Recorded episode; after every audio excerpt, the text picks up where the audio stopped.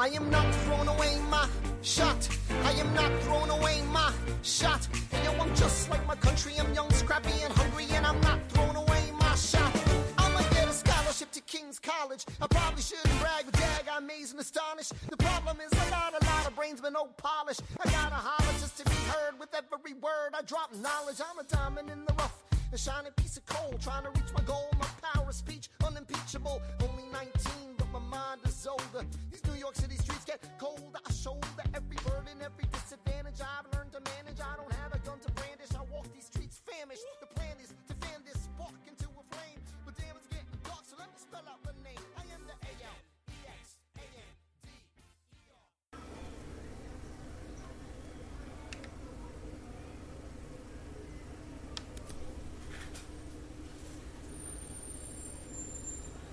Ah, caraca, hein? Olá, tudo bem? Olá. Antes de, antes de mais nada, queria falar sobre comida, porque eu estou com muita vontade de comer uma comidinha da mamãe. E. O que, que você gosta de comer? Qual é a sua comida Eu predileta? gosto de comer. hum, Não sei, eu. eu...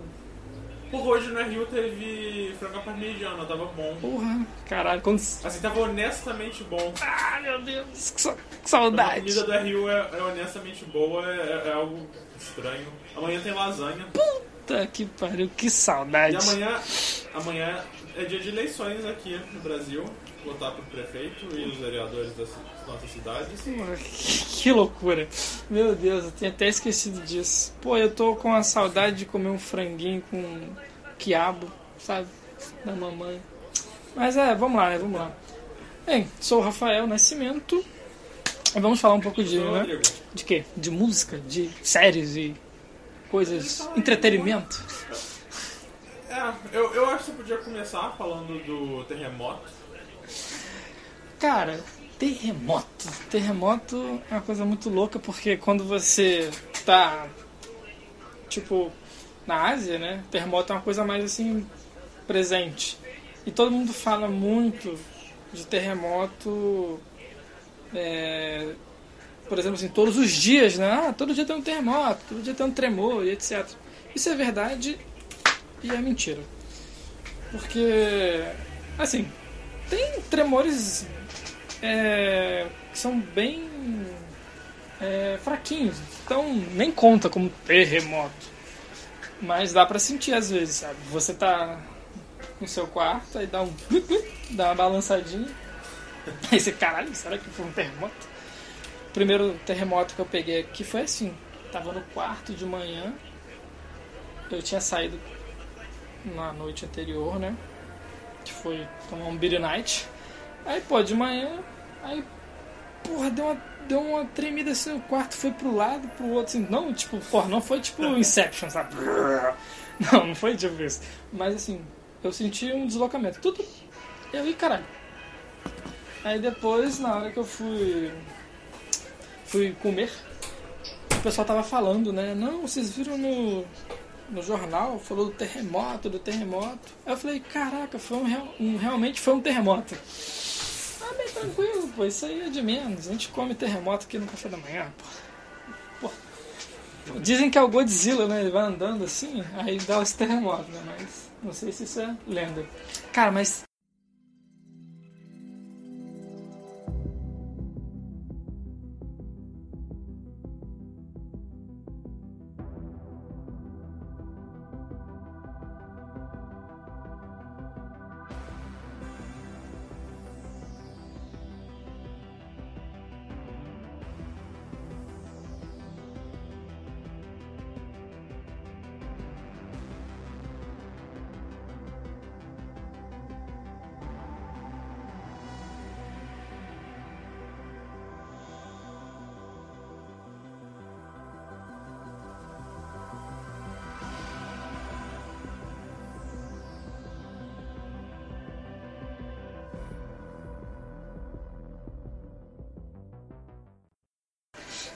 tô doido pra falar de Stranger Things.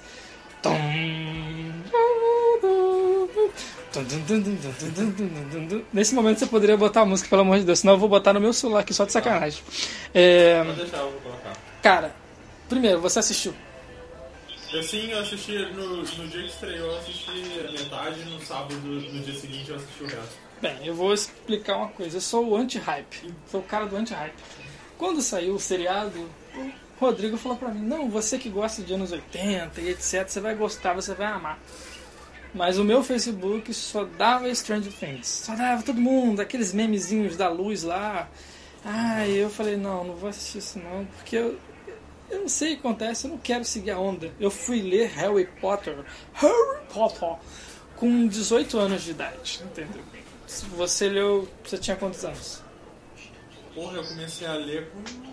Eu tava na sétima. Não, eu tava, foi em 2001 que saiu o primeiro filme e eu li o primeiro livro no ano que saiu. Então eu tinha 7 anos. Você tinha 7 anos, cara. Eu fui começar a ler Harry Potter velho. E também li Assim, tudo.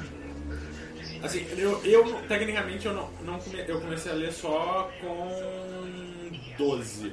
Porque quem, lia dos, quem leu pra mim dos 7 aos 12 foi minha mãe e meu pai. Ah, sim, sim, eles, sim. Que eles liam pra mim antes de dormir. Mas assim, Pra mim meu irmão É, legal. Digamos que você teve o contato com Harry Potter desde cedo, né? Tudo bem que eram seus, seus pais que liam, mas eu não, fui até com 18 anos. Ah, pô, todo mundo falando de Harry Potter. Aí no colégio todo mundo só falava de Harry Potter, tinha um livro. Ai, aí eu fui ler mais velho e gostei. Isso que eu achei foda, que eu tive uma, uma visão de Harry Potter é, diferente do, das crianças, né? Mas foi, foi a mesma coisa, foi bem mágico, né? foi, foi bem legal. E o Harry Potter me pegou porque tinha esse lance da amizade e o background do colégio, né? Porque pra mim, Então, então, então você tá me dizendo que Harry Potter é um anime. tipo assim, tipo isso, né? Porque É, o poder, é a magia, o poder da amizade e o high school. é isso aí. O que me pegou é isso, cara. Eu amo colégio, sabe? E histórias em colégio são as melhores histórias do mundo. Porque eh, todo mundo via como é, é, assim, ah, existe uma grande um- um- um- é, uma grande missão e tem todos os perigos e etc e tal. Eu não, cara, eu queria voltar é, voltar à leitura, sabe? Ler, é, tipo, eu terminava de ler, mas eu queria voltar à leitura porque eu queria saber como seria a aula de defesa contra as artes das trevas, como seria a, aula de, sei lá, her- daquela mulher herbologia, herbologia, herbolo alguma coisa? Herbolo? Não, tem a coisa com planta. Herbologia. Herbologia, talvez. Entendeu? Eu gostava de ver, sabe? E, tipo, e eu via, por exemplo, o Snape como, assim, cara, aquele professor chato, sabe? Você tinha raiva do Snape, porque você conseguia, sabe, pegar esse lance do cara, porra, esse cara é chato, vou ter uma aula com ele, ele vai me fuder, tá ligado? Tipo aquele professor de Não, matemática eu- que pergunta assim, tipo, Eu sempre gostei muito do Snape. e. ah, eu, tinha um profe- eu tive um professor de geografia que ele era muito rígido, todo mundo tinha medo dele, então ele tinha uma aura meio Snape, tipo. Principalmente porque ele, ele, é um cara, ele é um cara muito grande, ele tem quase 2 metros de altura, se não mais, então ele. É incrível, a minha sala era sempre a pior sala da turma da tarde, a gente falava pra cacete, não sei o que ele pisava o pé dentro da sala, todo mundo entrava, sei lá, em, em- em posição militar. Nossa, Era um silêncio, tipo, tu... E ele foi, ele foi o único professor de geografia que eu, que eu acho que eu gostei, assim, tipo, pra caralho. Eu, eu lembro até hoje do André, conhecido como Palmitão. Palmitão. Na escola. Sim, porque ele é um cara muito, muito branco, grande, ele é magro e alto, então o apelido dele era Palmitão.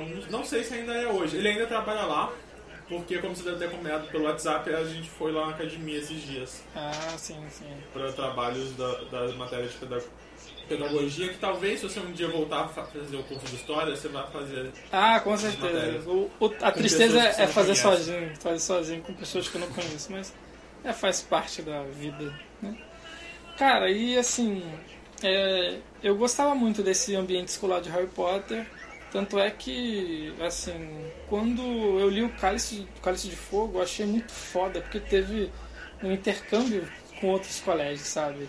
E aquilo Aham. mexia muito com a minha imaginação, assim, caraca, imagina se tivesse um colégio no Brasil. Tem um colégio no Brasil, porque Tem! a tem JK colégio falou. Lá em, lá em Manaus. Lá em Manaus, que beleza. Manaus. É tipo videogame, né? Brasileiro tem que ser na Amazônia. Ou Blanca, né? É a escola É, na não, mas, Amazônia. mas eu acho que pra Harry Potter faz sentido porque ela é, um- ela é uma escola voltada para as criaturas mágicas, a herbologia, essa coisa. Não faz sentido ser no meio da, da maior floresta amazônica do mundo, a escola de magia. É, perdoei. Que nem a, prim- a- a- primeira escola de magia onde as pessoas descobriram a magia foi na África, que remete muito ao fato dos primeiros ah, Homo sapiens terem vindo da África.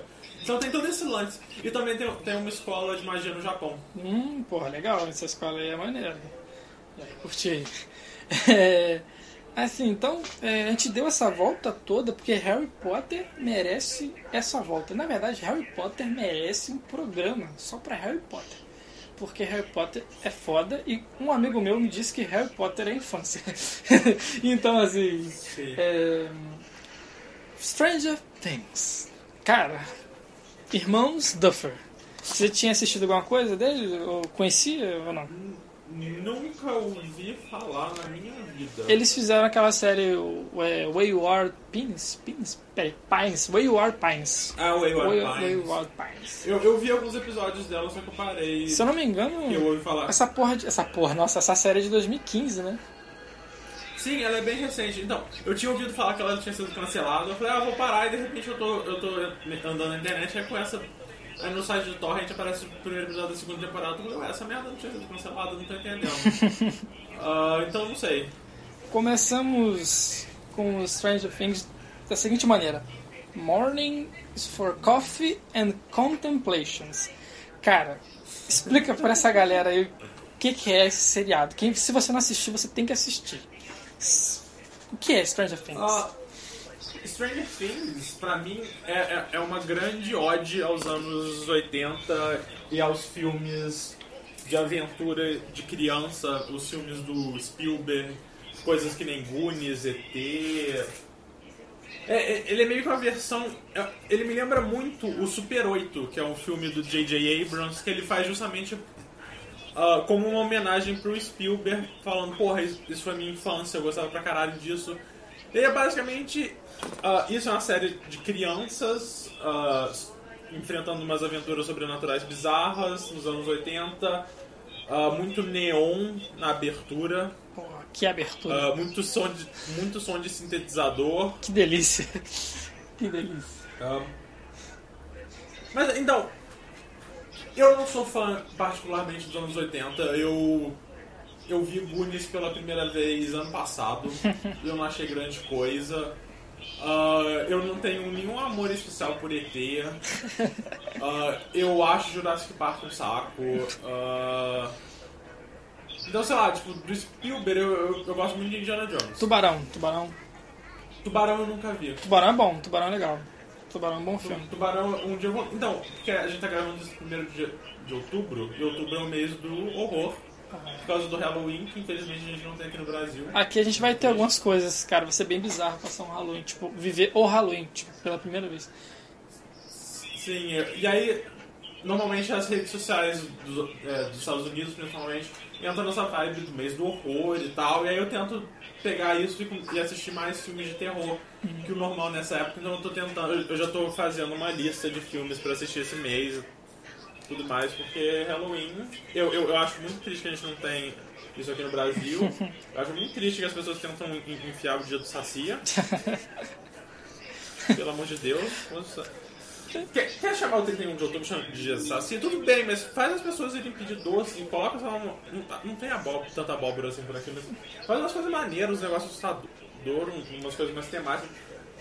Cara, nossa, eu acabei de lembrar, ontem eu fui no cinema, eu fui no shopping novo, o Jardim Norte, e tinha uma estátua do, do Predador, que eu acho que é a estátua mais feia que eu já vi na Eu vida. vi, eu vi, muito, muito escrota. Nossa, eu, eu- eu lembro. Um, um, uma- um amigo meu tirou, eu, eu tirei uma foto com, com a estátua, um amigo meu tem que me mandar ela ainda. Mas puta que me pariu, que estátua horrível. Caído mesmo, né? Cara, é. Sim. Tipo assim, é. Quando que, que lançou mesmo o, o Stranger Things? Foi esse ano, mas em que mês? Você lembra mais Foi esse ano, foi em maio, eu acho. Deixa eu, deixa eu dar aquela jogada no Google.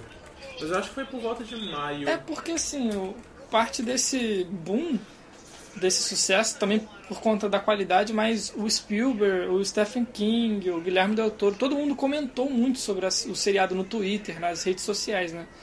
E só coisa positiva, todo mundo gostou, sabe? Eu achei que realmente ajudou, porque, porra, os caras são os, os mestres e tal. E também porque tem toda uma carga, né, de, dos anos 80, 90 ali, e um caminhão, um caminhão de referências, né? Porque, assim, porra, o, se eu não me engano, o seriado começa com a- os meninos jogando D&D, né? Estou... Sim. Porra, aí você já chega chorando. Se não me engano, assim... 15 de julho. 15 de julho. Porra, eu fui assistir, tipo, em setembro. Caralho, que doideira. que doideira. E eu assisti, assim, eu tinha assistido um episódio quando você falou comigo pra eu assistir, há muito tempo atrás. Um episódio só. Quando a gente gravou o primeiro episódio, eu acho, do podcast. Foi. Assisti o primeiro, pum. Falei, porra, maneiro, legal. E o engraçado é que tem muito cliff, cliffhanger, né? Cliffhanger. E eu segurei. Eu, hum, segurei. Aí, semana passada, eu assisti tudo. Tipo, tudo bem, são oito episódios, mas eu assisti tudo, assim, não consegui parar. Cara, não consegui parar, foi muito foda. E eu acho isso se dá por conta da de, de uma gama de coisas, mas assim, cara, atuação, cara, a Winona Ryder tá perfeita, cara. Ela tá aquela mãe doida, com cabelo, sabe? Meu filho tá perdido. Ah, você esqueceu de falar isso, né? Um moleque se ele desaparece. Ah, é, é, eu, eu não falei a premissa propriamente. A premissa é que tem o Will. Will. É o Will. Então, é, é, é, tem esse grupo de quatro. São quatro amigos, não é? O. Então, eu tenho um problema muito grande com o nome dos personagens dessa série. Porque, pra mim, ela, como todo filme de criança dos anos 80, ele tem o- o- os arquétipos dos personagens, então eu lembro eles mais pelos arquétipos do que propriamente pelos personagens. Tem o Will, que é o menino que desaparece. Tem o Will, o Tem o Lucas. protagonista, que é o. O protagonista que é o protagonista, que eu não lembro quem que é. Tem o gordo, que é o gordo. Ah, tem o negro, que é o negro. E, e tem. Tem. A Eleven. E tem a garota, que é a garota. Ah, e, assim, eu acho que tirando a, a Eleven, o resto dos outros personagens não é tão bem desenvolvido como pessoa pra, pra ser mais do que esse arquétipo. Eu não tenho nenhum problema com isso. Eu, eu acho isso tranquilo, não tem problema nenhum. Ah, eu não gosto do gordo. Não Mas gosta? eu geralmente Ele é gosto. engraçado. Não. Exatamente, o gordo é sempre o alívio cômico. E eu não gosto. é, é, eu, como um gordo, eu não gosto quando os gordos são só o alívio cômico. Eu sou tipo, ah tá, eu entendi, ele é o, ele é o cara engraçadinho. Ah. Caraca, cara. Ah. ele é legal, ele é inteligente. Teve um, tinha um, tem um momento da série que eles estão brigando por uma coisa bem idiota e ele tá tipo, gente, não, é assim. Escuta Sim. o gordo, tá ligado? Sim, é, é, é, é um negócio que eu gostei que pelo menos os, os três moleques são três moleques in- inteligentes, considerando que eles são crianças. Então, tipo, ah, pô, um sabe como funciona o compasso, outro, outro sabe fazer sei lá o que. todos eles gostam muito da aula de ciência, então eles são pessoas, eles são crianças com bastante conhecimento de ciências. Então não, não tem, pelo menos o gordo não é burro, como costuma ser o estereótipo do moleque gordo, burro e engraçado. Pode crer. Ah, Cara, pelo menos são todos. São todos eu, eu gosto do Lucas. Lucas, o Lucas é o, o negro, Lucas. Porque, é, é, porque ele é o único que chega.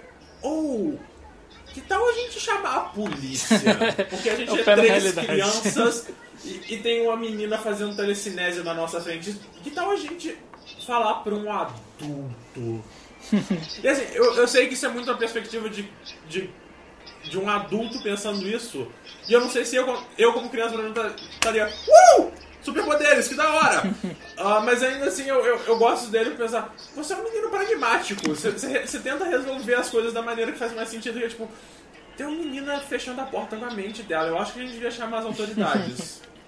É, Ou o professor Xavier. é tipo assim, só pra, não ficar por, por isso mesmo. O protagonista é o Mike. Tem o Lucas, que eu tinha lembrado, eu lembrava do Will e do Lucas. É, Lucas, Mike, o Dustin Dustin. e o Will. E a nossa a Melly Bobby Brown, que é a Eleven. Eleven. Eleven. A Eleven que é a melhor personagem da série. Cara, então. isso é muito complicado de comparar, porque sabe o deus do, do casting? O deus do casting ele existe, cara, porque ele, ele foi lá, puxou só. Cara, só ator bom mesmo, porque eles Sim, são, são- fodas. Achar crianças que são bons atores não é fácil. Verdade. E eles conseguiram. Cara, é muito foda, porque, tipo assim, é, a Eleven, ela quase não fala, né? E, tipo, ela fala só, tipo, sei lá, yes, Sim, no. sim ela, ela- ela vai aprendendo a falar com o passar da série. E ela usa tudo como a, a- expressão facial. E, e ela consegue Sim. atuar de uma maneira, assim, muito foda, cara. É muito foda mesmo. Mas em contrapartida, a gente tem a Winona Ryder, que também arregaçou, cara. Caralho, Cara, ela tá irreconhecível. É, é- e ela tá muito bem. Ela. Eu não lembro quando foi a última vez que eu vi algum filme com ela. Star Trek, Mas eu talvez. fiquei tipo. Ela tá em Star Trek? tem. Cara, só não me lembro qual, se é o, se é o primeiro ou se é o segundo, mas ela tem Star Trek. Ou se é o terceiro, eu não lembro. Ah, não lembro. Mas ela fez Star Trek, sim. Mas tá. É, mas por algum motivo eu fui pesquisar umas imagens do Drácula de, de Bram Stoker, que é o filme do Coppola, que ela faz a Mina, a Mina Harker. A- Aí, aí, eu, aí tinha umas fotos dela enquanto eu procurava as imagens do Gary Oldman como Drácula. E aí quando eu vi ela no filme de 92, eu olhei pra ela e falei, caralho, é a mesma pessoa. Ela é. É, é- é- é um negócio meio bizarro que de vez em quando eu olho pra, pra umas fotos antigas de outras pessoas e eu vejo. Ah, eu consigo ver a pessoa que se tornou nessa foto de 20 anos atrás. É, cara, ela toma sangue de, de virgens todos os dias, porque ela não envelhece não, ela já tem uns 40 anos já, se eu não me engano. Se eu não me engano, já Bem, tem. ela, ela, ela é a mulher do Drácula, né? Então. Faz sentido, né? Todo sentido biológico. É, cara, também tem o, o cara que faz o policial, o Jim, o Hopper, né? Porra, o cara já começou já. O primeiro episódio já manda essa, né? Mornings for Coffee and Contemplations. Tipo, você, porra, que foda. Assim, Eu já vi esse cara em algum outro lugar, eu só não lembro. Ah, ele é. Eu acabei de abrir aqui o Wikipedia, ele tá em, no 007 com of Solace. Sabia que eu tinha visto ele em algum lugar. E o engraçado é que o personagem dele cresce muito no seriado. Você começa no primeiro episódio achando que, porra, esse cara que vai investigar essa porra, tipo, pelo amor de Deus, policial é o chefe Eu- Wiggle, né? Mas não, o cara é. Porra, no decorrer do, do- da história, porra, você vai ficando fã do cara, que nem eu. Sim, eu, eu gosto dele porque ele é, ele é um cara que tá muito despreparado, sabe? Que tipo, é que nem ele fala em algum momento, sei lá, o último crime grande que aconteceu aqui foi em 80 e- foi em 70 e tantos, foi sei lá quantos anos atrás. Foi, sei lá, porque um- uma coruja decidiu fazer um ninho na, na- no cabelo de alguém. Então é tipo. É uma cidade que não tá preparada pra grandes acontecimentos. Aí quando um garoto desaparece, é tipo, que porra é essa? O que, que tá acontecendo aqui? Ninguém. Ainda mais, sei lá, Aí já é um pouco mais conjectura minha, porque eu não vivi nos anos 80, mas ainda mais nos anos 80 que me parece que pelo menos a, a, a indústria do cinema me vende como, esse, como essa, essa, era um pouco mais pacífica e, e mais tranquila, com menos medos. Então é tipo, aí some uma criança nessa cidade, nessa cidade que tem, sei lá, 20 habitantes, tipo, o que, que tá acontecendo nessa porra?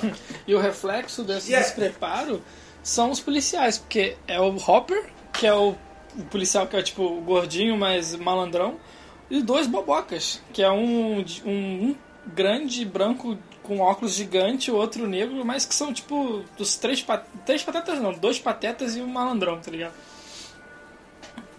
É, e aí você vê também o, o, o- o delegado crescendo. ah, e aí também tem, tem o outro núcleo, que é o núcleo do, da galera do, do ensino médio. Isso, isso mesmo, são divididos em três é o- núcleos, né? O núcleo dos É, adultos Os adultos, a criança e os adolescentes. Isso mesmo. Ah, eu, eu acho o núcleo dos adolescentes o mais sem graça, assim, no geral, porque aí é só uma. é- é- tem, tem o irmão do Will na procura pelo irmão, mas no geral é mais ou menos tipo o, o triângulo amoroso lá. Mas, mas uma coisa que eu, eu tenho que, admi- que eu admiro no, no casting dessa série pros adolescentes é que, tipo, eles são adolescentes normais. Sim. Eles são pessoas esquisitas. O, o, o namorado da, da da garota, ele é um cara muito bizarro. Ca- Tem alguma coisa muito errada na cara dele. O irmão, o irmão do Will também é muito esquisito, sabe? Tipo, e a garota não é, tipo, uma modelo. E, e eles são realmente adolescentes, eles não são, não são que nem muita série americana faz, que quer pegar gente de 30 anos e colocar eles no, na escola com uniforme e falar, acredita nessa merda porque é assim que acontece. Saudades do. Eles são adolescentes. Eles são realmente adolescentes. Eles são adolescentes esquisitos, como adolescentes têm- são.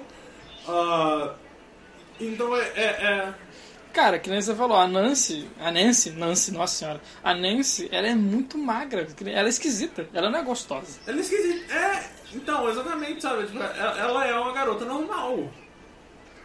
Eu, eu, eu consigo ver ela tranquilamente num, numa escola, sei lá, depois de ter ido entrevistar duas turmas de nono ano com garotos de 14 anos pra cima, sabe? Eu consigo ver ela sentada numa daquelas cadeiras, porque ela é uma garota normal. É verdade. Aí fica, É, por exemplo, é, os estereótipos, né? O, o famoso, que é cuzão, os amigos Sim, dele. Popular, a, a galerinha popular com um bando de babaca. Aí tem o, o cara esquisito que ninguém gosta. Que é o Jonathan. que é o irmão do, Do Will. Will.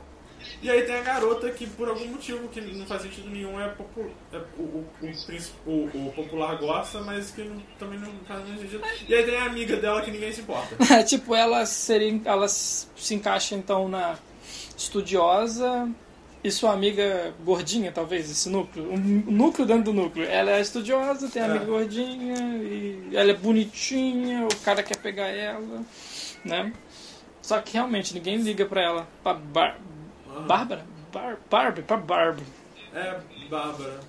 Coitada da Barbie. Ah, não, eu, eu, eu não sei, eu, eu- sei lá, eu, eu não sei se foi uma coisa minha ou, ou, ou não, mas você sentiu que tinha, tipo, uma coisa meio platônica da Bárbara pela amiga dela? Porque toda vez que ela ia sair com um cara, ela falava, ah, você vai, né, porra, que... Eu não sei se é só, porra, esse cara é um cuzão, ou você, porra, né, não, vem, fica aqui, vamos, vamos ficar... Vamos, vamos.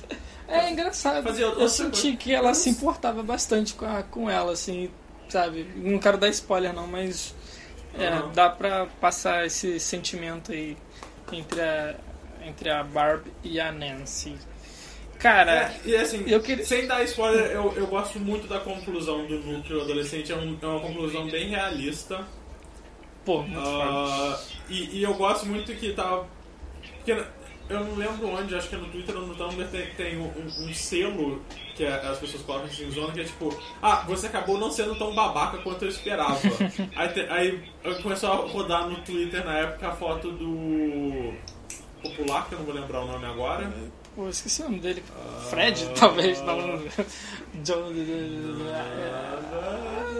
Esqueci. O foda é que eu tô com a, a página da Wikipedia aberta, eu não tô conseguindo achar ele. Ah, Tá, tá, vou achar ele aqui Dash, agora. Lucas, Nance. Ele é o. Ele é tão importante que ele nem tá aqui na página do Adoro Cinema, você acredita? Caralho, não tá. Meu Deus. O Jonathan tá, ele não tá. Ele é tão importante que. Steve. Steve. Steven. Steve, Steve Harrington. Steven, pode crer. Ah, então, é apareceu a imagem do, do Steve com o selo. Você acabou não sendo tão babaca quanto eu esperava. Ai, cara, tipo, eu acho que a história me pegou, essa história, porque eu gosto dessa história de investigação, sabe? Desse Eu mistério. também, eu, eu, eu gosto de história de criança. Eu, eu gosto bastante de história de criança, tipo, essa coisa deles indo e eles investigando, porque eles sabem que os adultos não vão acreditar neles, apesar de você mostrar a garota fazendo telecinésia, eles vão acreditar que é eventualmente acontece. Mas eu, eu, eu acho legal, eu, eu- e eu, eu não gostei por nostalgia, porque como eu já falei, eu, já, eu, não, eu, não, eu não vivi essa época, eu não, eu, eu não consumi muitas coisas dessa época, as coisas que eu consumi, eu não sou particularmente fã, mas mesmo conseguindo ver fortemente influência de Goonies, influência de Stephen King, influência do ET, a influência de Twin Peaks, Twin Peaks eu, eu gosto, mas ela é mais dos anos 90, eu, eu gostei da série, eu acho que ter uma segunda temporada é um erro. Também, porque Eu acho que ela fecha É, redondinho. de uma maneira tão boa, tão redonda, que é tipo, não mexe, só de- deixa, deixa, deixa quieto. Porque se você mexer, você tem chance de, de estra- Pode. Só aumentar esse círculo e ele continuar fechado? Pode, mas a chance de você simplesmente fazer uma cagada e, e- e- e isso, isso fuder o resto tudo é, é muito grande. Então, sei lá, se fizesse tipo uma segunda temporada que fosse uma antologia que pega, pega ou esses atores e coloca eles em um lugar diferente, fazendo papéis diferentes, ou pega todo um, um elenco novo e faz uma outra coisa completamente diferente, ah, faz um pupurri de outra, outras coisas no lugar de um pupurri de filmes de crianças dos anos 80, faz, sei lá, um pupurri de Indiana Jones e essas coisas que ia ser muito maneiro. Eu acho que continuar essa história pode ser um erro. Tem alguns, tem, tem alguns ganchos para uma próxima temporada? Tem. Tem. Eu acho que precisa serem respondidos? Não. Eu gosto De perguntas. de como algumas coisas ficam deixadas sem resposta, que n- não são tipo perguntas como que eu vou viver sem saber. Não, é tipo, ok, você pode interpretar isso de algumas formas, como que, como que foi a conclusão de alguns personagens serem interpretados, tipo, ah, ok, foi isso que aconteceu, isso, isso, isso por causa daquilo. Dá, dá pra gente deduzir isso. Eu, eu acho que só a conclusão de um personagem, que eu acho que é a última cena da série, que fica mais em aberto, que tipo, o que, que tá acontecendo aqui eu não sei exatamente, o resto todo eu acho que tava ótimo. Mas vai ter uma segunda temporada, infelizmente. Eu acho infelizmente porque por mais que eu tenha achado uma série legal, eu acho que não precisava. Eu vou assistir, eu vou assistir. Eu vou torcer muito pra eles não cagarem nisso. É, cara, o foda é isso. Foda é a possibilidade de ser uma bosta, porque foi redondinho e perguntas ficaram, mas assim, como um final de um filme bom. Mas eu gosto de filme que deixa perguntas. Responde as perguntas, mas deixa, sabe, tipo. Sim, deixa essa dúvidazinha e, e deixa. É um final aberto pra interpretação, sabe? É, sem entrar no spoiler, mas o que aconteceu com o personagem X? O que, que, que tá acontecendo com o personagem Y? Onde que tá a Z? Sabe? Tipo, ah, você pode imaginar um uma infinidade de coisas que são muito plausíveis de serem interpretadas, que a série te dá mui- muitas ferramentas pra você responder isso e costurar essas respostas na sua cabeça e fechar bonitinho. Eu vi gente falando que, ah, pô, eu queria mais respostas. Eu entendo. Eu acho que não, eu, eu acho que por mim não, não precisa. Então é torcer que a, fez, fez um sucesso estrondoso, principalmente aqui no Brasil. É uma notícia aqui no Brasil fez um sucesso fodido, até porque esse tipo de filme que é, é- é uma coisa muito. Sessão da tarde faz muito sucesso aqui, então faz sentido ele ter estourado muito aqui. Eu, eu, eu, eu, eu honestamente. não é tipo, ah, o Rodrigo não gosta de dos anos 80, então é por isso que ele não quer uma, uma segunda temporada. Não, é porque eu, eu achei tão legal, eu achei que eles fizeram um trabalho tão redondinho, que eu não quero.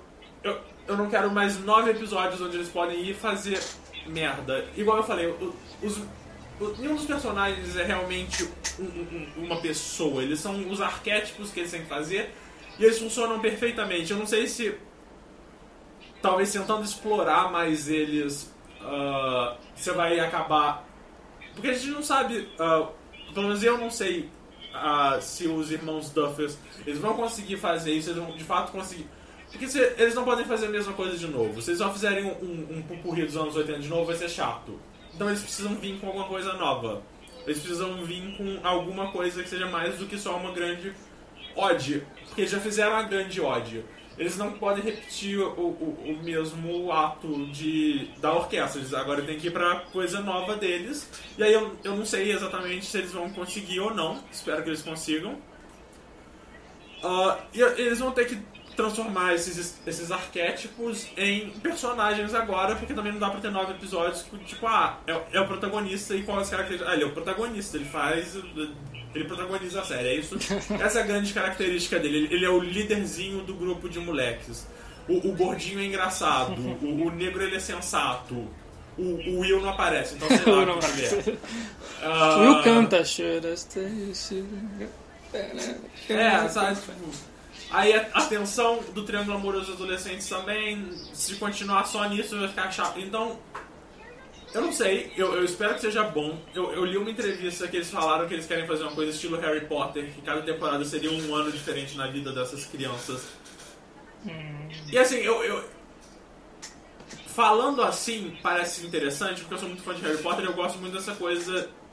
ah, serializada de tipo um ano pra cada temporada, mas ao mesmo tempo eu não sei, porque o Harry Potter, nos seis dos sete primeiros livros, ele gira em torno da escola, então faz sentido ser um ano. Porque é um ano letivo cada livro. Isso. E aí eu não sei exatamente em torno do que que a, que a série vai girar ah, agora, tipo. E aí eu fico pensando, porra, de, de todos os lugares do mundo, essa cidadezinha vai ser atacada por outro monstro bizarro vindo do, do além? Estatisticamente isso não faz sentido nenhum, sabe? É, é, é aquela coisa de, de continuações que não precisa, só que de novo vocês vão. Essas 20 pessoas que moram na cidade no meio do nada vão ser atacadas por um mistério diferente? Quais as chances de. Aí. ah, Esse é o grande desafio Então- dos roteiristas, né? mas assim, qual, de 0 a 5, qual a sua nota pra Stranger Things? Ah, porra, eu acho que. Hum, de uma. Sabe, sabe, é, tipo.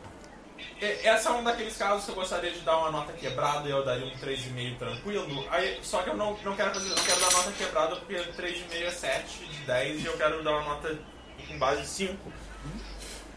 Então eu, eu vou ser mais generoso e vou dar um 4. Um 4? Beleza. Eu, cara, eu dou 5 porque faz muito tempo que eu não assisti uma série assim, tipo. que eu não fazia maratonas. Só, só eu ter vontade de fazer uma maratona, isso já me pegou. Tanto é que eu não fiz maratona de Narcos segunda temporada. Assisti um, um episódio, falei, ah, não.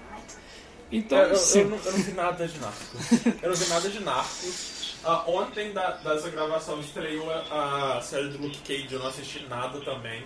Putz, engraçado que a data tava pra sair ontem, sei lá, ontem, não sei. Tava aqui no Japão, já tava no dia, só que não tava liberado pra mim. Não sei porquê, talvez, porque minha conta é do Brasil, não sei. Mas enfim.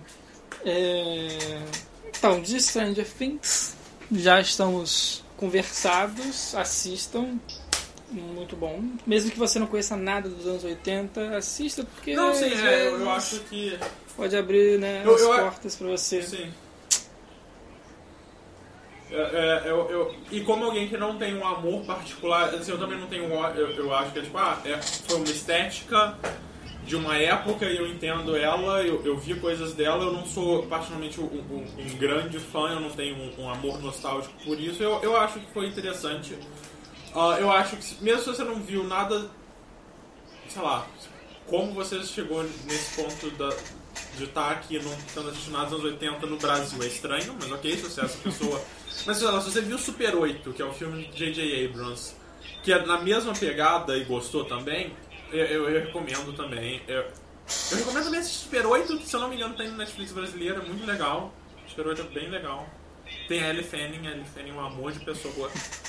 Ah, eu acho que se existe um anjo andando na Terra é a Ellie Fanning, porque ela é muito fofinha.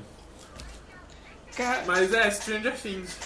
É muito bom. E olha só, eu estou vendo aqui minha pauta e eu falei que não tinha muita coisa pra falar, mas eu lembrei de uma pequena coisa que eu anotei. Na verdade, eu não lembrei, eu olhei e lembrei. Então, eu- é. É, o que acontece? Cara, eu voltei a assistir Dragon Ball. Você tem noção disso? Tipo, é, é- vai ser rápido porque a gente não tem muitos episódios, mas eu queria partilhar isso. Eu voltei à experiência do da criança Rafael de assistir Dragon Ball.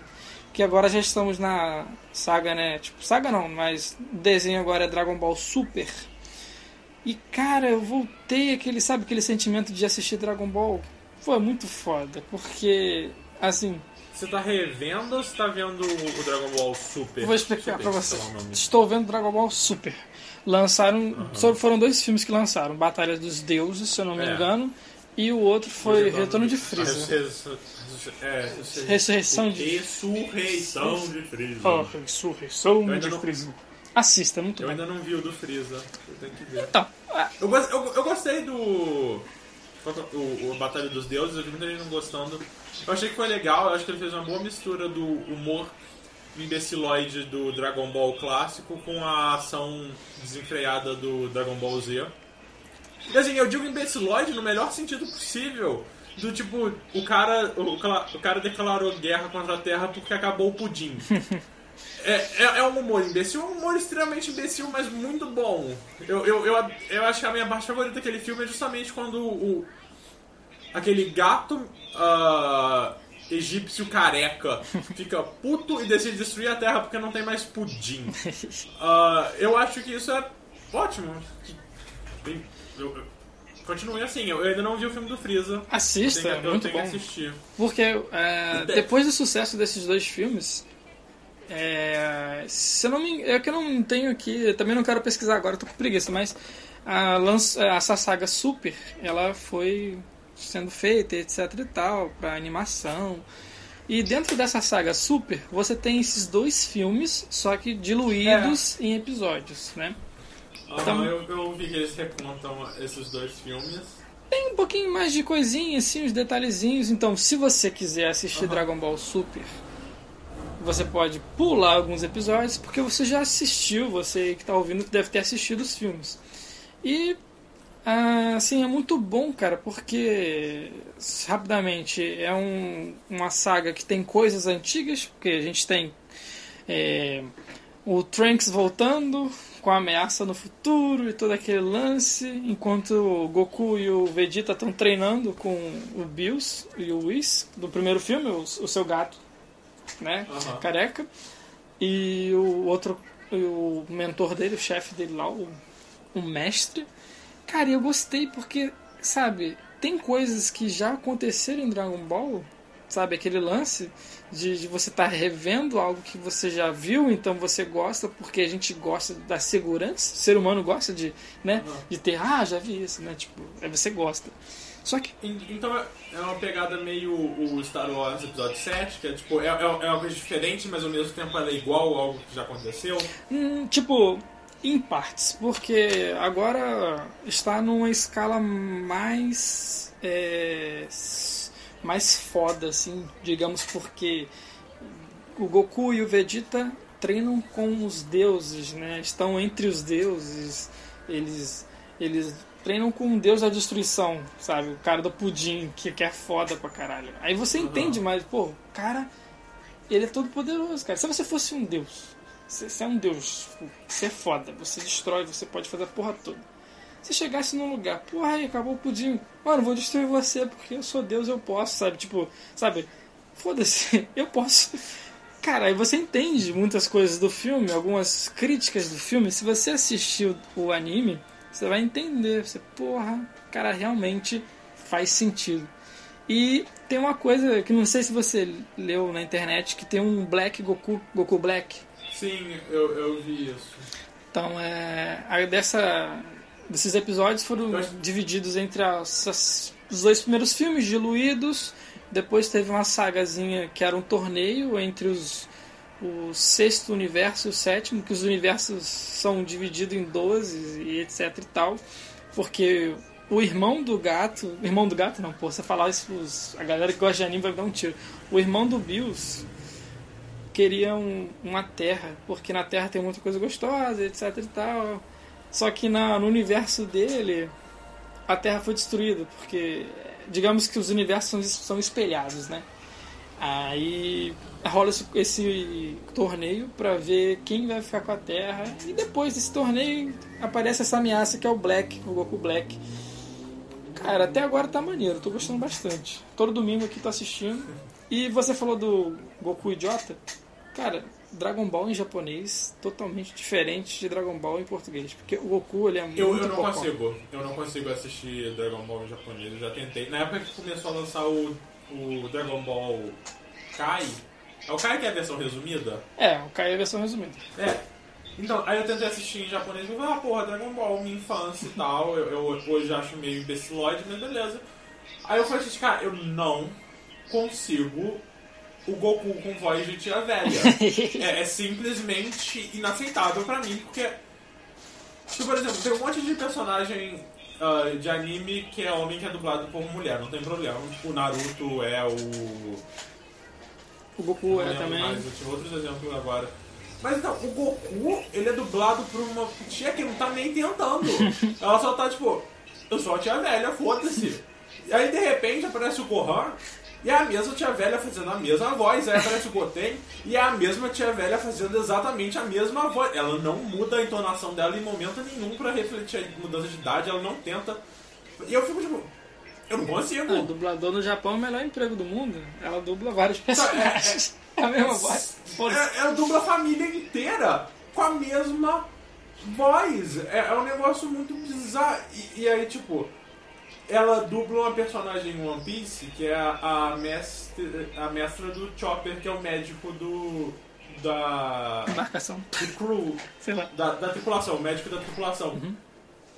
E aí eu só consigo ver. a- Ai, eu só consigo ver a, a, a médica no Goku e a... Eu não consigo, eu não, eu não consigo. Tanto que o- os dois filmes, o, o A Batalha dos Deuses e a, Res- Uma colega minha também que agora, gente, eu já tô pensando. A, Ressurreição dos Deuses e a, a Ressurreição do Freeza e a Batalha dos, dos Deuses, eu assisti dublado. Quer dizer, eu baixei o Ressurreição do Freeza dublado pra quando eu for assistir. E eu assisti o Batalha dos Deuses dublado porque eu não consigo a dublagem japonesa de Dragon Ball. É porque também a dublagem a brasileira, ela é muito foda, sabe? Dos animes, os clássicos Dragon Ball, é, Cavaleiros do Zodíaco, você- os caras tops, né?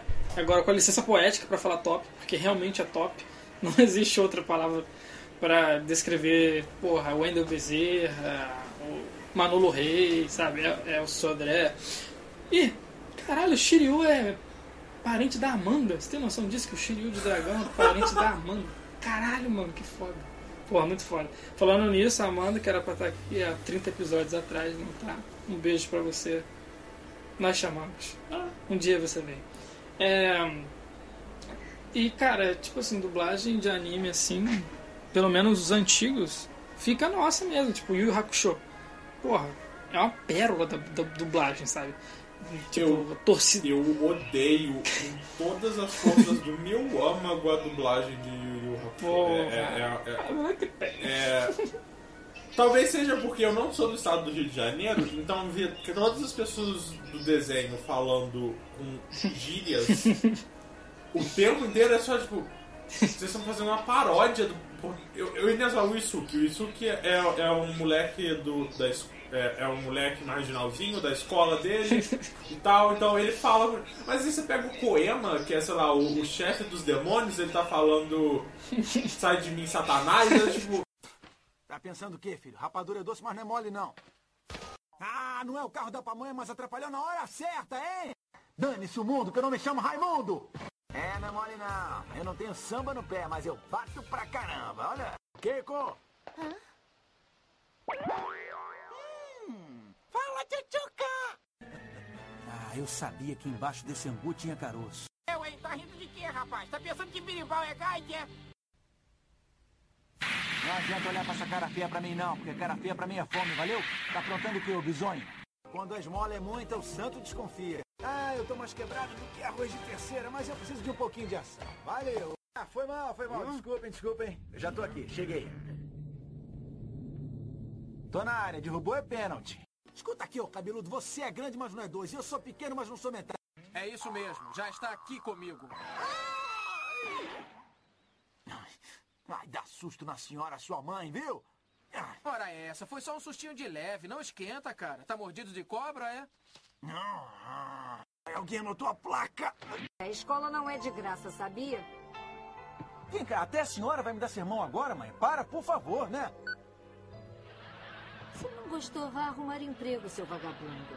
Não, eu vou apostar neles. Você não, sou eu que mando nessa jossa. Obrigada, tia. Não obrigado coisa nenhuma, seu Zé Mané. Aqui é perigoso brincar. Os carros vão pegar você, sabia? Ela é uma mãe totalmente desnaturada. Não põe a mãe no meio. Hum. Ah, eu sou mais eu, né? É foda. Não! Porra, de... Ah, eu tô maluco. Ah, eu tô maluco. Que Cara, foda. é, é, é um negócio que, tipo, de repente tá lá no torneio das trevas e fala. E a torcida do Flamengo vai à loucura. Do que, que vocês estão falando? É muito bom, a pérola do Vasco. Isso não faz sentido nenhum. Ah, eu detesto aquela. Eu, eu entendo que dublagem. Eu, eu gosto de adaptações que fazem isso. ah, eu, eu vou falar depois de um livro que é o, o Nome do Vento. E ele tem um personagem que eu tava lendo em português que ele tem um sotaque. Ele tem um mineirês bizarro que ele fala. Olha, eu poico e eu vou ali pegar umas paradas. E... Então ele tem esse sotaque assim. Eu fiquei me perguntando, porra, como que ele fala no original? Então eu fui atrás do livro, e eu fui na internet, eu baixei o, o livro em inglês, eu fui no capítulo que esse cara aparece e eu vi que ele tem um sotaque irlandês. Aí tipo, ok, eles pegaram o sotaque desse personagem e adaptaram o Brasil, ótimo, faz sentido. Ah, tem, tem todo um- um- uma construção nessa cena. O, o personagem principal, que é um cara que tá na universidade de magia lá, ele começa a falar com o mesmo sotaque que, o cara pra, pra ele entender ele melhor. Então é toda uma coisa que tipo, ah, ok, beleza. É- É uma adaptação muito bem feita. Apesar de que eu não gosto muito, porque como mineiro eu me sinto ligeiramente chamado de caipira, mas tudo bem. Ah, mas no Yu Yu Hakusho eu acho que é muito exagerado. Todo mundo, todo mundo saiu de um gueto do Rio de Janeiro. O que, que tá acontecendo? Tá todo mundo falando que, que nem um adolescente. É, é muito estranho. Eu, eu, eu me sinto muito incomodado. Se fosse, sei lá, só o Yusuke e o Kuwabara, beleza. Mas tipo, o Riei. O Riei não falaria uma gíria, nem fudendo. Olha pra cara dele. Ele não tá afim disso. Ele só tá afim de mandar todo mundo tomar no cu e pôr fogo nas coisas. Cara, eu acho que a última dublagem, assim. Tem a. Né, tem a galera que não gosta muito, mas que a galera meio que aceitou foi de Naruto, né? Pelo menos o Naruto clássico. Porque. Eu, eu, eu, eu assisti. Eu comecei a assistir Naruto dublado. Ah, falar nisso, ontem acabou o anime de Naruto. Você tem ideia do que, que é isso? Caralho. O que, que isso significa pro mundo? A batalha do Sasuke e do Naruto aconteceu ontem. Eu baixei os episódios já, eu, eu ainda não assisti. Mas tem que a batalha do Naruto do Sasuke no Vale do Fim. É, no Vale, é, Vale do Fim. Vale do fim, vale do fim. Porra, ontem? Ontem. Foi, uma- foi um episódio duplo de uma hora. E é tipo, eu quero assistir essa merda. Porra, eu tava lá no bar bebendo ontem. Parênteses, entre, entre a- um parênteses aqui rapidinho pra você. Rodrigo, do- acho que quase 2 quilos de batata. Tipo, foi uns, uns 15 reais, só pra você ter noção. Agora continua. Depois eu falo sobre isso. Tá. Batata frita. Ah, e aí, assim, eu eu comecei a assistir Naruto dublado. E eu acho a dublagem de Naruto muito competente. Igual, eles mantêm os honoríficos. Eu, eu acho isso legal. Eu, eu gosto do uso de honoríficos. Eu, eu acho que é um negócio que é muito difícil de traduzir para português, porque a gente não tem uma coisa equivalente aqui. É verdade. Ah, eles traduzem os nomes dos jutsus, mas eu acho que não tem problema. Eu acho que. Ah, e ainda assim, eles, eles a palavra jutsu pra, pra. Porque é um cenário ainda meio japonês dos ninjas e tal. Então eles usam, tipo, o jutsu do clã das sombras. Você consegue entender que é um, o que é um jutsu e ao mesmo tempo você consegue entender o que ele tá fazendo, que é os clones da sombra. Então eu, eu acho a dublagem muito competente. Eles, eles mantêm algumas coisas, tipo, chamar o, o Kakashi de sensei, eu acho que não tem problema. Eu acho que você consegue entender por contexto que sensei é professor, e aí ele vira meio que um honorífico por extensão. Aham.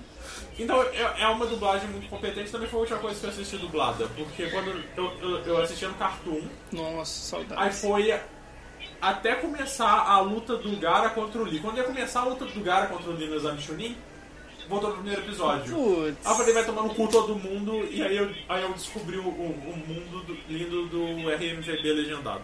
Não, não, é só uma coisa aqui pra não ficar. não me estender muito no Naruto, mas você concorda comigo que é, esse arco do exame Chunin é um dos melhores arcos de Naruto? Eu acho que ele é, ele é um dos melhores. Eu acho que ele é o melhor arco do Naruto clássico. E um dos melhores. Eu, eu colocaria ele no top 5 no geral. Pode crer, pode crer. Que eu acho muito bom, sabe? O, Kishi, o Kishimoto. É, o Kishimoto. Cara, ele foi muito inteligente. Tipo, as batalhas, né, elas sempre tinham altas estratégias pra. Sabe? E ele explicava. E, tipo, Sim, era é, muito é uma foda. coisa que. Eu, eu, eu sou um um dos poucos. Uma das poucas pessoas na internet que prefere o, o Shippuden ao clássico. Mas uma coisa do, do clássico que eu sentia falta no Shippuden é as lutas serem mais estratégicas e não só a minha bola de energia maior que a sua bola de energia. Então a minha bola de energia vai vencer a sua bola de energia. Ah, ainda tem um pouco de estratégia em algumas lutas? Tem, mas no geral é só medição do, do pau de chakra dele. Pode crer.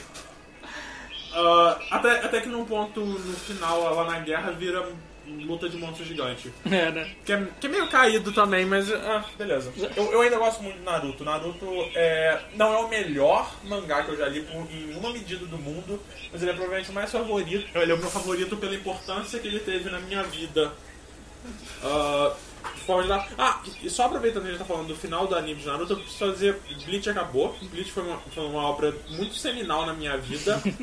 Ah, porque. Não, é sério, eu, eu, em- eu comecei a assistir Naruto em 2006, aí eu, aí eu jogava um jogo de Naruto online que, eventu- que um dia eu falo mais a fundo sobre isso, mas dessa vez eu vou passar mais rápido. Aí me recomendaram Bleach, eu comecei a assistir Bleach, eu gostei pra cacete. Aí eu entrei na comunidade Bleach, Bleach Project no Orkut. Isso lá por volta de 2006, 2007. E eu fiz amigos que são meus amigos até hoje naquela comunidade. Cara. Então, assim, Sério. e, e Bleach tem a, a saga da Soul Society, que é a- o segundo arco do mangá e do anime, que eu acho que é um arco que ainda é fan... Até hoje ele é um arco muito foda. Dali pra frente é, é, é, é um. É um descarrilhamento de trem acontecendo em câmera lenta Putz. por 10 anos da minha vida. Porque só vai piorando e piorando e piorando e piorando e piorando e piorando e piorando e piorando e piorando e piorando. E você não conseguia largar. E aí acabou.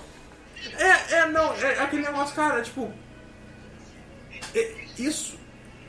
São, são duas coisas. Primeiro, o, o- os capítulos quase não tinham balão de fala, então eu passava por eles em dois minutos e não era tipo, ah, dois minutos da minha semana não é nada. Então eu vou continuar lendo.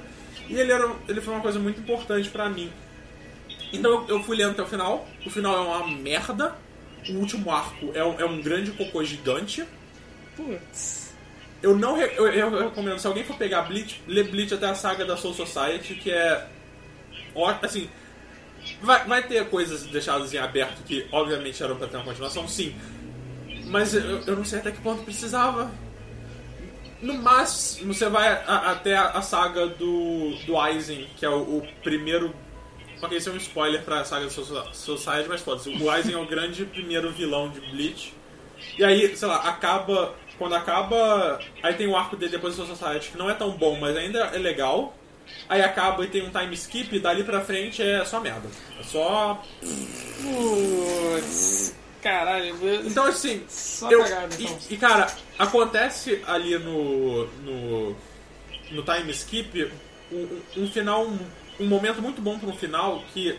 Ah, vou contar o que acontece porque tem muitos anos que aconteceu e foda-se a Bleach, que importa. Ah, o, o Ichigo, pra vencer o Aizen, ele tem que usar um poder que ele perde os poderes de Shinigami dele. Então a última cena é ele se despedindo da Rukia, que é a, a Shinigami que deu os poderes pra ele, que pra mim era pra ser o par romântico dele, mas acabou não sendo, que é um dos erros que eu acho do final. E aí é ele se despedindo e aí ele falando, cara, eu não sei como vai ser o meu mundo agora sem você. Aí acaba, aí ela desaparece assim da vista dele porque ele perdeu os poderes, ele não consegue mais ver ela.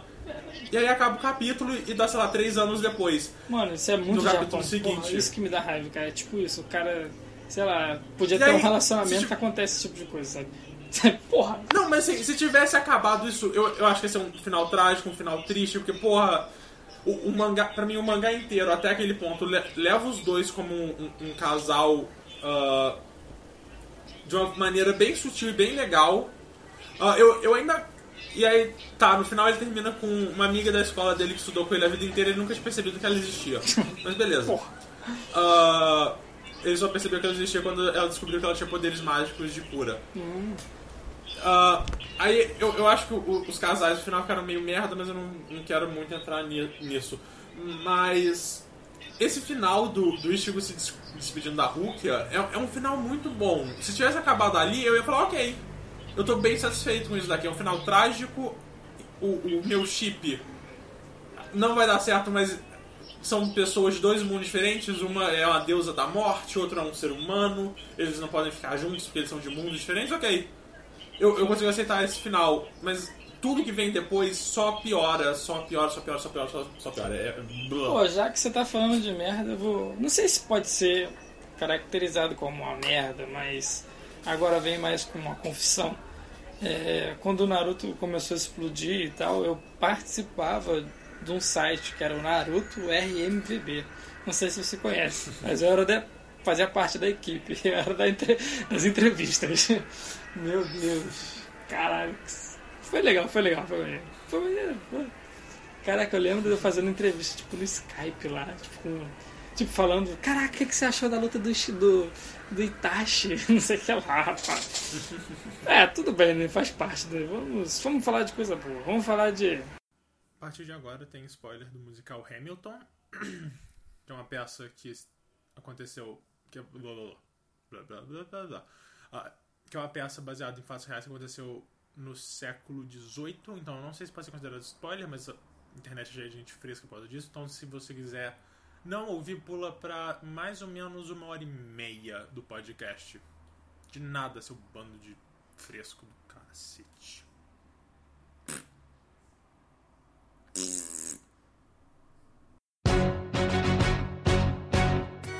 How does a bastard, orphan, son of a whore and a Scotsman, dropped in the middle of a forgotten spot in the Caribbean by providence, impoverished and squalor, grow up to be a hero and a scholar? What's your name, man? Alexander Hamilton. My name is Alexander Hamilton. And there's a million things I haven't done. But just you wait, just you wait. America sings for you. Will they know what you overcame? Will they know you rewrote the game? The world O quê? Eu não sei se você quer falar do seu emprego. Queria falar, sabe de quê? What's your name, man? Hamilton. There's a million things I haven't done. Just you wait. Hamilton. Hamilton. Ah, Muito bom. Rafael, me diz, como um órfão, filho de uma puta e um escocês, largado num ponto esquecido do Caribe, na pobreza e na miséria, consegue crescer pra ser um herói e um acadêmico. This is America, right? Land of Cara. opportunity. Sim, ah, Alexander Hamilton The Musical é um negócio que me viciou três dias depois de a gente gravar o segundo episódio. que a gente gravou numa sexta, eu ouvi ele na segunda.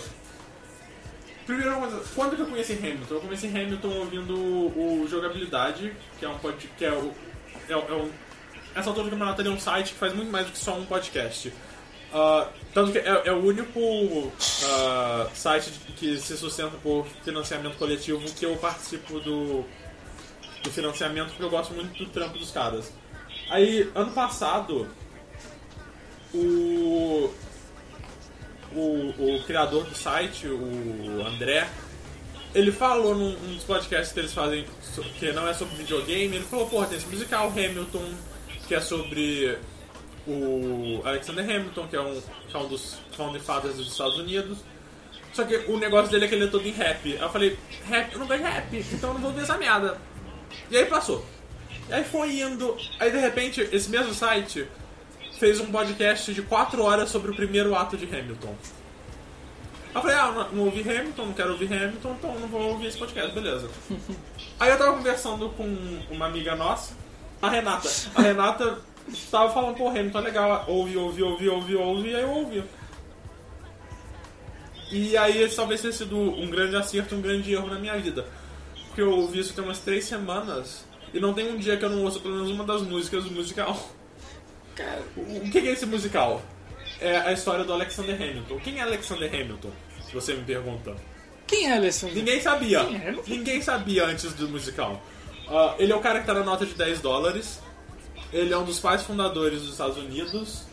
E ele foi o primeiro secretário do Tesouro dos Estados Unidos.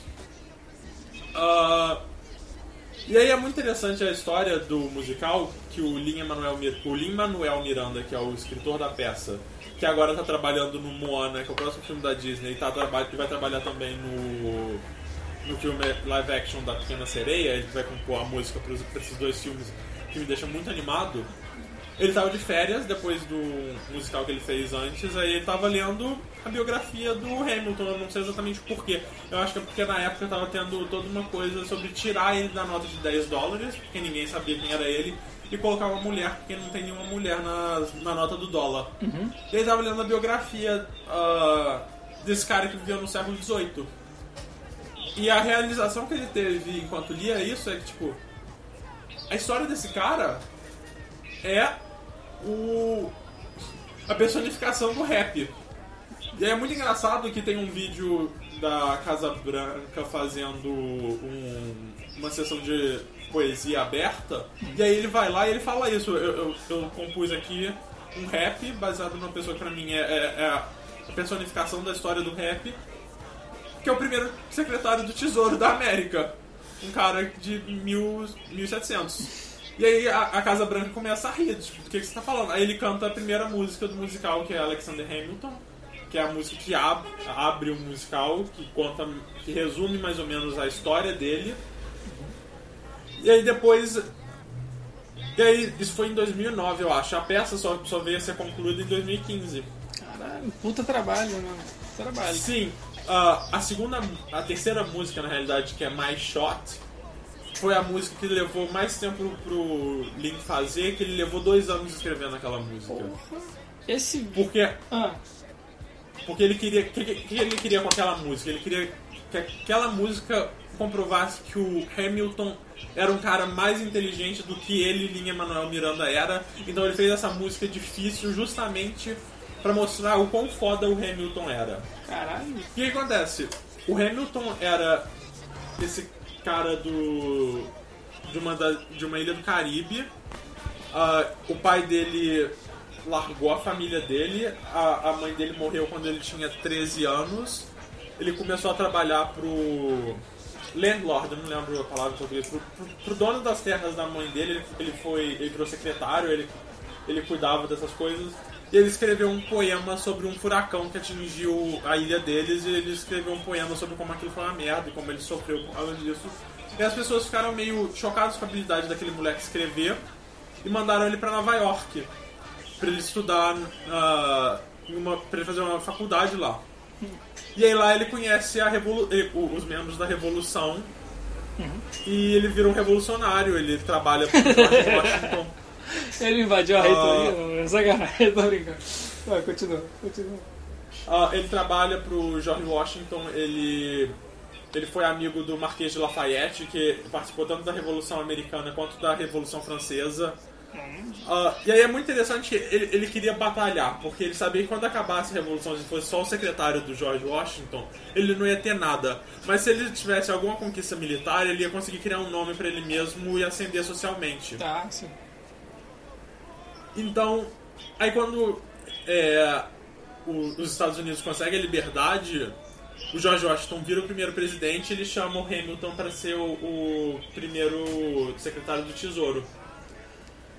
E aí, depois que o George Washington sa- decide sair da presidência e deixar outra pessoa entrar, vem o John Adams.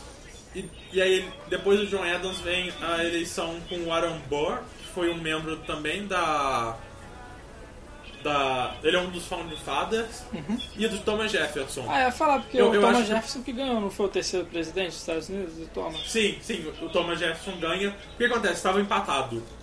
Ah, Tava empatado entre os dois. Eles. Ah, e aí, na época, o, o Hamilton já tinha saído da política, ele estava trabalhando só como advogado, ele estava cansado da política. Só que aí começaram as pessoas a falar, porra, em quem que o Hamilton, quem o Hamilton apoia, quem o Hamilton apoia, não sei o quê. E aí ele apoiou o Thomas Jefferson. E aí o Thomas Jefferson ganhou assim, tipo, duas vezes a quantidade de votos que o Warren Burr tinha por causa da influência do Hamilton. Ah, e aí, o Burr.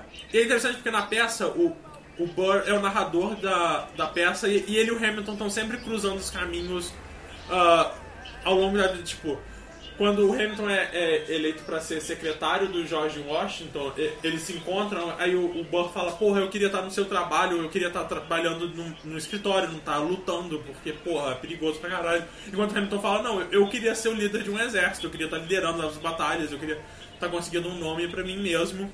Então eles têm toda essa coisa de, de uma dicotomia que o, o, o Burr é um cara que ele não quer tomar partido. Apesar dele fazer parte da revolução, que é meio estranho, mas ele tem toda essa coisa, tipo, ah, eu vou esperar pra ver no que, que vai dar e eu vou me apoiar do lado de quem ah, tiver ganhando. E aí é por isso que o Hamilton fala. Eu, durante a minha. Porque enquanto o Hamilton foi secretário de, do, do Tesouro, o Thomas Jefferson foi secretário de Estado. E os dois discordavam em muitas coisas. Tanto que no musical tem duas músicas que são eles discutindo no parlamento, que é no formato de batalha de rap. O Tom o é Bor é, legal. tipo aquele cara que fala assim, e lá, xingou tua mãe. Só, só fica ali só, só, de, só, de, só de tocar, não faz nada, só, só quer esperar Não, não, a ele- situação acabar. Ele, ele- não, ele, ele que é assim parecendo ele, que é, ele é o cara que põe fogo, mas na realidade não, ele é o cara que a, primeira- quando ele, a segunda música que é o Aaron Burr, ele encontra o, o Hamilton e aí ele fala pro Hamilton, deixa eu te dar um conselho. Fala menos e sorria mais e não deixa as pessoas saberem o que você quer, porque se elas não souberem você tem mais chance de conseguir. Ah, tanto que o Hamilton depois fala, mas se você não defende nada, pelo que você vai cair. É, assim, if you stand for nothing, what do you fall for? Que é um negócio, tipo, se, você não defende nada, o, o que você representa? Ah, E aí no final, quando ele tenta. É, o Burr tenta se eleger a presidência, o, o- no manifesto que o, que o Hamilton faz, ele fala.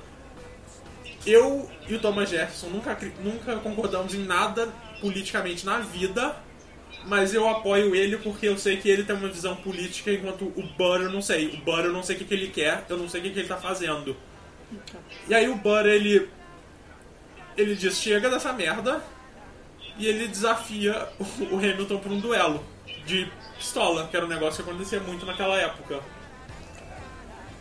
E aí, Cara, quando você fala de duelo de, de pistola, eu não consigo não pensar no perna longa. Tipo, duelo de pistola mesmo, né? Duas pessoas dão 10 passos e Sim. plá, plá. 10 passos, vira e atira. Meu Deus. Só que o que acontece? Na pe... assim, historicamente tem, tem muitas discordâncias de o que, que, que de fato aconteceu naquele campo de batalha.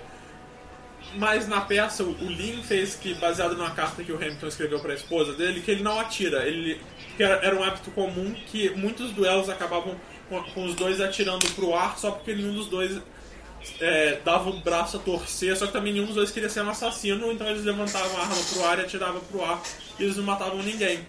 E o Hamilton fez isso, ele, na peça ele levanta pro ar e atira pro ar e não acerta ninguém, só que o Burr atira nele e mata ele. Pô. Isso não é spoiler porque isso aconteceu na vida real no século XVIII. Cara, mas é muito estranho, porque, porra, você tá num duelo, porra, você tá com seu trabucão. Aí, porra, você vai lá andar 10 passos. Na hora que for virar, mano, tu tem que virar o tiro, porra, sabe? Que é, sei lá, só vira, não, vou dar um tiro pro alto. fica- É muita confiança no, no que o outro. É tipo, você não pode confiar no ser humano. Ah, não, é assim, é porque era considerado um, um- um ato de honra você não atirar no seu adversário. Era dizer, tipo, pô, a, a gente. Nós somos pessoas mais civilizadas que isso, a gente não precisa se matar. A gente vai só dar um tiro simbólico pro alto. Pode crer. Só que aí. Então, aí tem, tem gente que diz que o Hamilton de fato atirou, só que ele errou. Tem gente que diz que ele atirou, só que ele errou de propósito.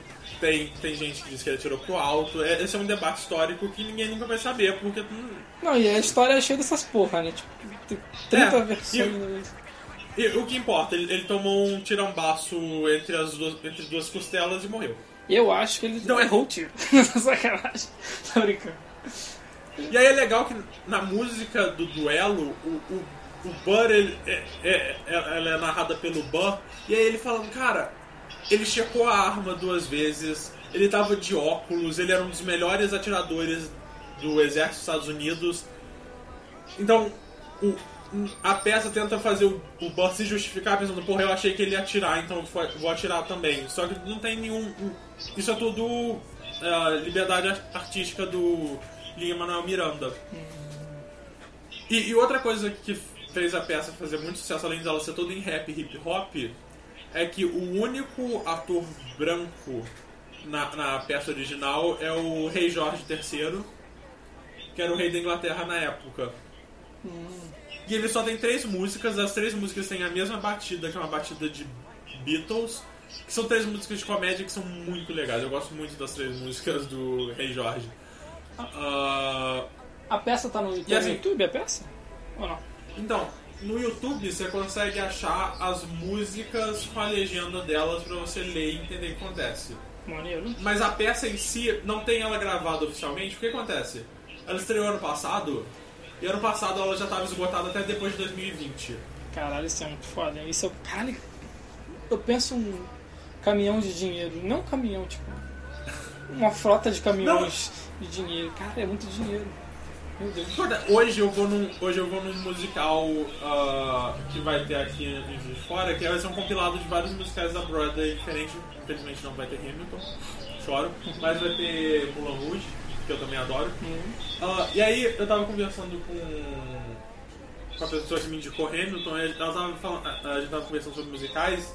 E por algum motivo ela foi pesquisar sobre algum musical, ela foi ver que um musical é o Book of Mormon, que é um musical que foi escrito pelo hum, Matt qualquer coisa e Trey Parker, que são os criadores de South Park, ah, que é um musical mais antigo e que não tem tanto sucesso, não fez tanto sucesso assim, a entrada é 100 dólares. Então Caralho. imagina o, o preço da entrada de Hamilton, que é uma peça que está esgotada pelos próximos 4 anos, no mínimo. E essa altura do campeonato, é, tipo. E aí eu, eu comecei a seguir o Lima Manuel Miranda no Twitter, no Instagram e tal. Eu, quer dizer, eu, eu acho que ele nem tem Instagram, mas no Twitter. Ah, primeiro, ele, ele é uma pessoa muito legal. E- e- Ele, ele é um viciado em Harry Potter. Ah, ele. Ele é um nerdão, vamos dizer assim. Ele, é um ner- e- e- e- ele gosta de Zelda. pô, isso é bom. Ah, Isso aí. Quem gostou de Zelda. no, no dia, no dia que o Pottermore liberou o negócio que você descobrir qual que é seu patrono, o, o Twitter do Pottermore mandou uma, uma mensagem pra ele falando, ô, Lin, descobre aí qual é seu patrono. Ele falou, porra, quando eu lembrar minha, meu login do Pottermore, eu faço isso. Aí quando ele foi selecionado pra Grifinória, ele postou um print falando, eu, eu já eu disse pra vocês, eu já sabia. E aí depois eu fui achar um Twitter dele de alguns anos atrás, ele fala, de alguém perguntando, ah, qual que é a sua casa em Hogwarts? Ele falou, eu sou da Sonserina, cara. E aí depois, quando ele saiu da Sonserina pelo Pottermore, ele postou uma foto e falou: Eu tinha avisado vocês, aqui a Sonserina. Ah, então é muito legal. Ele, ele, ele parece uma pessoa muito simpática. Tem uma entrevista de 40 minutos dele com a Emma Watson no YouTube, que é uma entrevista muito divertida, porque é a Emma Watson sendo super fã de Hamilton. Enquanto ele é super fã de Harry Potter, então fica os dois sendo um fã do outro. É Nossa, a muito rasgação de bonitinho. seda é foda, né? Tipo. Então, é, é- porra, cara, é uma música muito legal. Eu não gosto de rap. Ou pelo menos eu não, gost... eu, não gostava de rap. Eu não, eu não cheguei a ouvir nada de rap além de Hamilton. até agora. Ah, mas. Tupac. Porra, eu. Eu, eu, eu tinha um preconceito fodido com, a- com o musical justamente por ser de rap e. Agora eu, eu, eu, eu, eu canto alguma. Eu, eu sei de cor algumas músicas que são em rap. Ah, quando a gente tava fazendo trabalho aqui quinta-feira, eu talvez estivesse cantando, então talvez a Amanda, o Luan, o Rael e o Sampaio, o Sampaio e o PH tenham me ouvido cantando rap, talvez. Você pode usar o Eu- rap para ensinar os seus alunos na academia, Não, entendeu? Você vai eu- quebrar eu os tava- paradigmas. Sacanagem. O que, que, o que acontece? A gente está estudando América 2 e um, um- um dos pontos de América 2 é a Revolução Americana. Então eu talvez tenha instigado alguém da nossa sala a falar: manda um e-mail para a professora e sugere para ela passar o musical na sala. É ah, é porque acontece? Eu falei, eu falei que não tem uma forma ah, oficial de você ver ele, mas como funciona o mundo da pirataria, alguém gravou a peça. Ah, E tem ela, ela para baixar ah, no torrent, assim. Não, não é uma gravação oficial, então não tem os melhores ângulos de câmera do mundo. Ah, mas ao contrário de uma gravação de cinema, que fica sempre uma merda porque você gravando uma tela, é você gravando pessoas que estão ali de fato. Então fica muito tranquilo de assistir, só que acontece que tá numa posição. Aí, Você tá vendo tudo da posição da pessoa que tá sentada naquela cadeira específica, não tem jogo de câmera nem nada.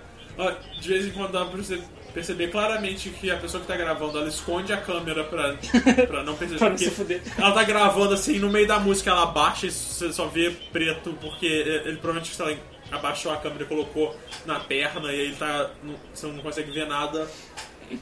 Tem hora que ele começa a bater palma, então é a câmera balançando numa loucura maluca.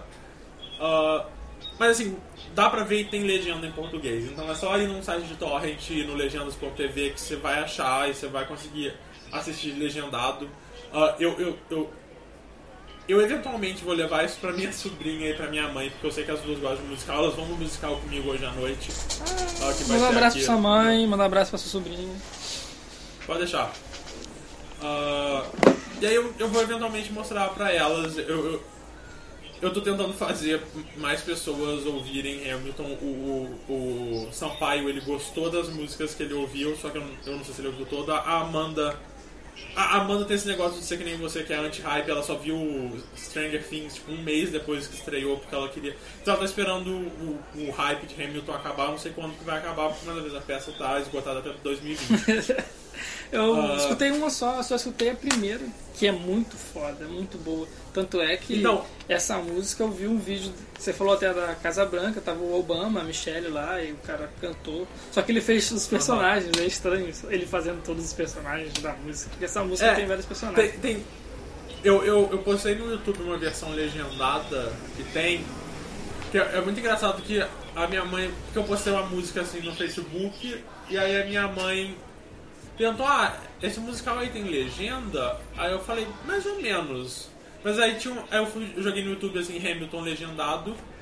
Aí tinha um que é da terceira música, que é o mais shot, que é a música principal, que é meio que o tema do Hamilton. E aí tem uma apresentação que faz faz ele, o que é o Lin Manuel Miranda, que é o escritor, ele faz o Hamilton. Tem o cara que faz o Aaron Burr, tem o cara que faz o Marquis de Lafayette, o Hercules Mulligan e o e o ah, esqueci o primeiro nome, o John Lawrence, que são as pessoas que participam dessa música, são cinco cantando na Casa Branca essa música e aí tem uma versão legendada dela no YouTube. E aí quando eu fui ver, a pessoa que legendou essa música é o André do Jogabilidade, que foi a pessoa que, que num podcast falou de Hamilton e eu ouvi pela primeira vez. Oh. E aí eu falei, tipo, a internet é um lugar extremamente pequeno às vezes. E Ah. assim, são quantas músicas? É porque eu, eu vi que tinha uma São 46 músicas. baralhada de músicas. 46. São, 20, são 23 músicas nos dois atos, dá um total, os dois atos dão duas horas. Ah, eu, eu. Ah, porra, é muito bom. Ah, e aí eu tô, eu tô nessa fissura maluca. E um- uma anedota interessante que a música.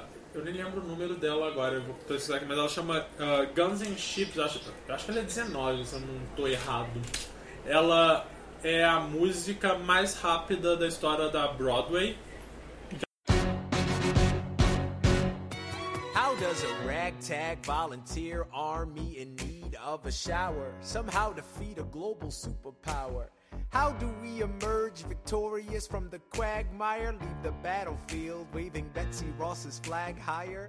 Yo, turns out we have a secret weapon, an immigrant you know and love who's unafraid to step in. He's constantly confusing, confounding the British henchmen. Everyone give it up for America's favorite fighting Frenchman! I'm taking this horse by the reins, making red coats weather with blood stains. And I'm never gonna stop until I make drop, I burn up and scatter the remains.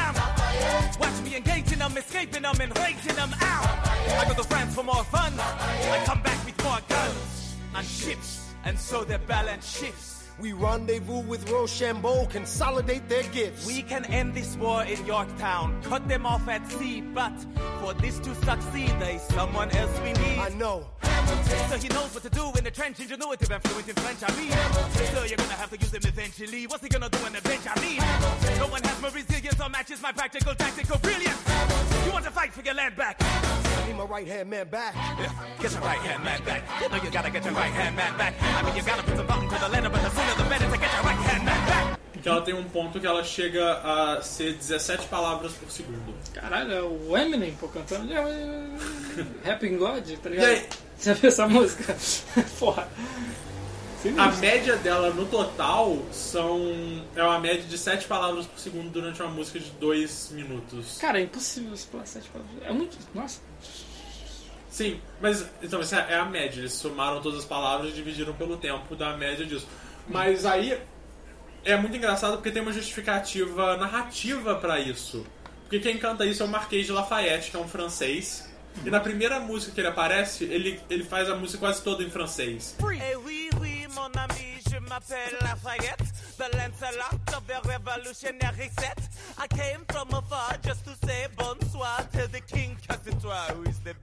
c'est moi. E conforme ele vai aparecendo ao longo da peça, você vai vendo que o inglês dele vai melhorando. O, o inglês dele vai melhorando ao longo da peça, até que chega nesse momento e ele é a pessoa que canta mais rápido em inglês. Então tem toda uma construção narrativa pra, pra essa música acontecer que eu acho que, tipo, cara, isso é muito foda. Então, quantas quantas é, pessoas você vai influenciar até semana que vem? Ah, eu não sei todas, eu, todas eu, eu, eu, eu, tô, eu tô tentando arrastar Hamilton pra, pro máximo de pessoas que eu consigo. Aí, ó. Esse aqui é o meu gigante. Companheiro dela. Aí, tá vendo? Pode continuar. Ok. Saudades da tia. tia saudades. Saudades dela. Muito bom. Ah, enfim, ah, então eu tô tentando arrastar isso pro máximo de pessoas que eu consigo e eu tô. Eu, eu tô esperando. Eu, eu já tava ansioso pro Moana, porque é um filme da Disney e a Disney é, é dona do meu coração. Ah, é saber que ele tá trabalhando nessa pe- né, nesse filme é muito foda, saber que ele tá trabalhando no filme da Pequena Sereia também é muito foda. Ah, e aí o que acontece? Eu não sei o que eu ia falar agora. Mas não, Hamilton, é, é assim, 5 de 5, é, é fantástico. Ah, me fez. Cara, me fez ficar interessado pela história dos Estados Unidos. Que é tipo. Eu, eu, eu, eu comprei um Kindle. Sério? Da, da, da penúltima. Da, da- do primeiro pro segundo episódio, eu, eu comprei um Kindle, não deu tempo de, de eu falar sobre ele da última vez. Eu baixei a biografia que o Linha Manuel Miranda leu, que é uma biografia de 800 páginas, tá no meu Kindle, um dia eu vou ler. Ah, e, porra, eu, eu- Aí toda vez que a professora. Aí, essa- semana na aula de América 2, a professora começou a falar de Revolução Americana. Aí tava eu, eu assim, olhando, esperando, conversando com a Renata no WhatsApp. Porra, será que ela vai começar a falar? Será que ela. Aí ela falou, ah, eu vou falar de Revolução semana que vem. Eu fiquei tipo, porra! só, Porra! só deu o clima. Ah, semana que vem você vai Ah, conversar com ela. Pô, professora, tem uma peça legal. Pá. Ah, não, então, a Renata já mandou um e-mail pra ela falando da peça. Ah, isso eu gosto muito da peça. Mentira da peça. gosto. Pode até tirar essa parte que eu não gosto de Hamilton. Mentira, eu gosto, tô zoando. Eu gostei muito da primeira música, eu gosto de rap, rap é legal. Então, eu, eu te mandei no Facebook a playlist com todas as músicas legendadas em inglês. Oh, muito bom. Ah, então, assim, dá. Porque a primeira vez que eu. Como que eu fiz? Tem também. Eles, eles, têm a peça e eles gravaram um álbum. Que são as músicas na ordem delas e tal.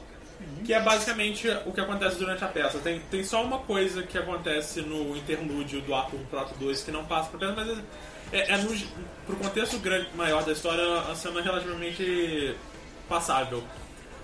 Ah, então a primeira vez que eu ouvi, eu baixei o álbum pro meu celular. Eu entrei num site que tem todas, a- tem todas as letras e aí conforme ia, ia- eu ia lendo a, a letra e passando pra próxima música quando terminava. E aí depois eu, eu, eu, eu sentei e eu assisti o musical e aí eu chorei pra caralho. Todas as vezes. Eu já assisti o musical umas quatro vezes. Eu, eu, eu sempre evito assistir o segundo ato, porque o segundo ato sempre me vai chorar. Cara, então. eu vou assistir só pra ver se realmente é pesado. Cara, você chorou, tipo, vou ver, vou ver. Ah, Tem mas que eu ver. qualquer coisa. Tem que ver. Eu choro qualquer coisa. Ah, e aí. Hamilton, eu tô viciado nessa merda. Ah, é muito bom. Puta que me pariu, Hamilton. Então vou ficar o dever de casa pra mim, vou escutar o álbum semana que vem, porque tá, tá muito corrido É. aqui, né? Tá foda. Trabalhar, estudar, É. tá um pouco. Eu não sei se você tem, mas eu sei que tem um álbum completo no Spotify Ah, eu odeio Spotify. e no iTunes. Com todas as minhas forças. Ah, eu odeio. Eu odeio. Como a sua frase no, no Skype é eu odeio o Skype. A minha frase Eu odeio é tipo, Skype. é eu odeio o Spotify. Eu Cara, não usei o Spotify. nunca. Não use, não use, porque se você não é assinante, você sempre se fode. Altas propagandas lá, porra. tá lá na. Ah, é, não, eu, eu, eu, eu, eu costumo só baixar as músicas mesmo. É, mas tem uma coisa Ah. dentro de mim que não consegue assinar um. um, um, aplica, uma aplicação, uma aplicação, aplicativo que nem o Spotify. Eu posso baixar uma música, porra, né? Mas tudo bem. Ah, mas dá pra dizer a mesma coisa do Netflix, né? Você pode baixar Stranger Things você assina Cara, ele. mas a Netflix, ela tem uma coisa diferente, né? Ela tem, como eu te falei, aquele lance, sabe? que se fosse nos anos, anos 90, anos 80, os pastores iam falar que era do diabo, porque eu não consigo. Eu vou à Netflix, eu amo a Netflix. Ninguém fala mal do Netflix. Netflix é tipo é o serviço que as pessoas fazem jabá de graça da Netflix, sabe? Porque não tem como você falar uma merda do Netflix. Eu- cara, o acervo é ótimo. A, a premissa, ela é ótima, sabe? Tipo, e a televisão, né, quer boicotar, né? Porque e você assiste o que você quiser na hora que você quiser. Sim, Olha, é, é uma coisa que. É, é engraçado porque eu, eu tenho um amigo que tem ah, HBO e eu tenho. E, e eu tenho um outro amigo que mora aqui perto que tem um. Ele. Eu sou amigo de um amigo dele, que é amigo dele, e todo, toda vez que passa Game of Thrones ele vai pra casa desse amigo dele assistir Game of Thrones ao vivo. E eu falei, eu me recuso. Eu me recuso a. a- e eles já me chamaram, ah, vem assistir. Eu falei, cara, eu me recuso a assistir uma série na hora que a televisão me manda assistir. Eu vou assistir ela quando eu quiser. Amanhã eu vou, che- Amanhã eu vou acordar, vou colocar essa merda pra baixar, vou chegar em casa da faculdade e eu vou assistir quando eu quiser. Se eu quiser tirar um cochilo primeiro, eu tiro um cochilo, depois assisto. Se eu quiser assistir, depois tirar um cochilo, eu, eu tiro o cochilo depois. Eu vou fazer as coisas na ordem que eu quiser, no horário que eu quiser. A televisão não vai me, me dizer que eu tenho que sentar na minha bunda na frente da televisão 10 horas da noite domingo pra assistir uma série de televisão. Não. 2016. Eu escolho a hora que eu assisto a minha série. Falou, valeu. Porque, cara, é prático, né? É prático. E você pode. é, Tem a opção de você assistir em diversos tipos de língua, sabe? Se você tá, sei lá, você está estudando inglês, você pode botar a legenda em inglês. Tem- É, sim, tem muita série que eu assisto com legenda em inglês. Eu sem legenda nenhuma até. Pra, justamente porque. Não, na realidade, na maior parte das vezes é porque eu tenho preguiça de baixar a legenda. Ah, mas eu posso usar a desculpa que eu tô fazendo isso pra aprender inglês. Olha só. Não é só porque eu sou preguiçoso, é porque eu sou uma pessoa que tô pensando no meu futuro. E cara, assim, é, acho que a galera, tipo, a empresa assim, acertou em cheio, sabe? Em cheio mesmo. Não tem o que tirar do Sim, Netflix. o Netflix é um negócio muito bom. Eu, eu gostei muito da notícia deles de que eles querem que 50% do conteúdo deles seja conteúdo original. Porque das coisas que eu assisti deles, eu gostei de praticamente. Acho que eu gostei de tudo que eu assisti. Eu, não assisti muitas coisas, eu, assisti as séries da Marvel, eu gosto bastante delas. Eu assisti duas temporadas de House of Cards, eu gosto bastante, tenho que voltar a ver. Ah, eu assisti o filme Beasts of No Nation, um puta filme foda. Eu tenho muita vontade de assistir Marco Polo. Ah, então, eu- a Netflix faz coisas de qualidade. Então eu também gosto muito de- deles. Eu, eu, eu, eu, eu- eu torço pra muito sucesso e menos taxação por parte. Tanto, e, e é engraçado que não é só. Quer dizer, são as empresas de, de televisão que querem boicotar a Netflix e elas também são donas das, das empresas de internet. Então elas tentam boicotar a Netflix aumentando as taxas de quem assiste esse tipo de coisa. Eu espero que todas elas vão se fuder. Também. Porra. Assim, eu, eu, eu, eu acho que, sei lá, assi- assistir televisão. Assinar TV a cabo em 2016, eu acho que é praticamente um, devia ser crime. Você fazer isso, tipo, o que você tá fazendo? Você tem internet. Por que no mundo você. Ah. Enfim. É, cara, YouTube é a nova televisão e o Netflix é a. Tipo, se a gente for botar a comparação assim, como se o YouTube fosse a televisão aberta, TV aberta e a o- Netflix e o fosse a TV a cabo. é- Só que é uma TV a cabo TV a cabo. justa, porque o preço é muito Sim. barato. Uma TV a cabo que não tem propaganda, porque é um negócio muito bizarro para pensar. Você paga pela TV a cabo e você tem que assistir propaganda. Cara, esse é um ponto que se Isso levantou que eu sentido. nunca parei pra pensar. Você paga. Você tá pagando pra assistir propaganda. É mesmo, verdade. Caralho. Que merda. Que eu lembro agora do FX do, da Fox que tinha, tipo assim, sábados uncut. Lembra que, tipo, tinha um sábado que os filmes não tinham comerciais. Então eles iam direto. Cara, mas você realmente você tá pagando você tá tendo comercial na sua cara, na sua cabeça. Que bosta. Porra.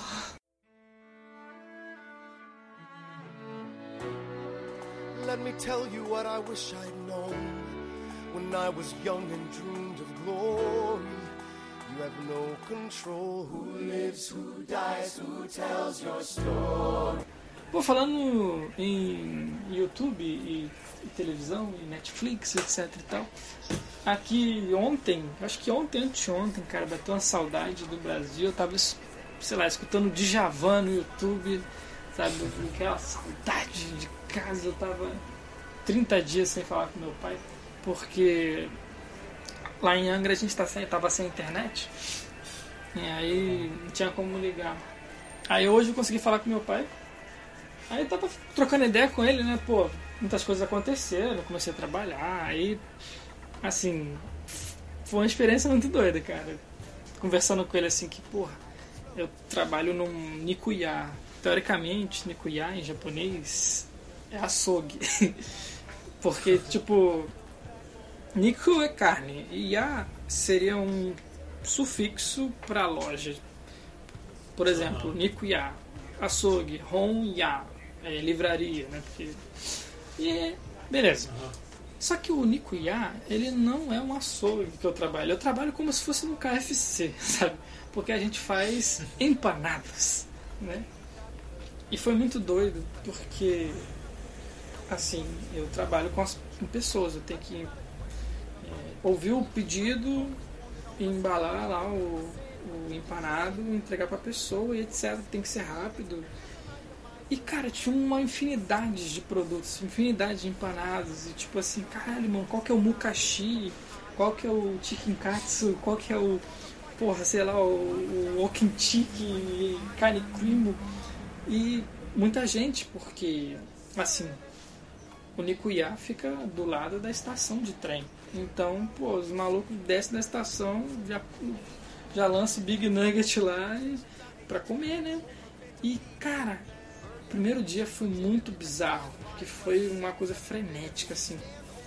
Em japonês, é diferente do português, existem várias maneiras de você é, fazer contagem.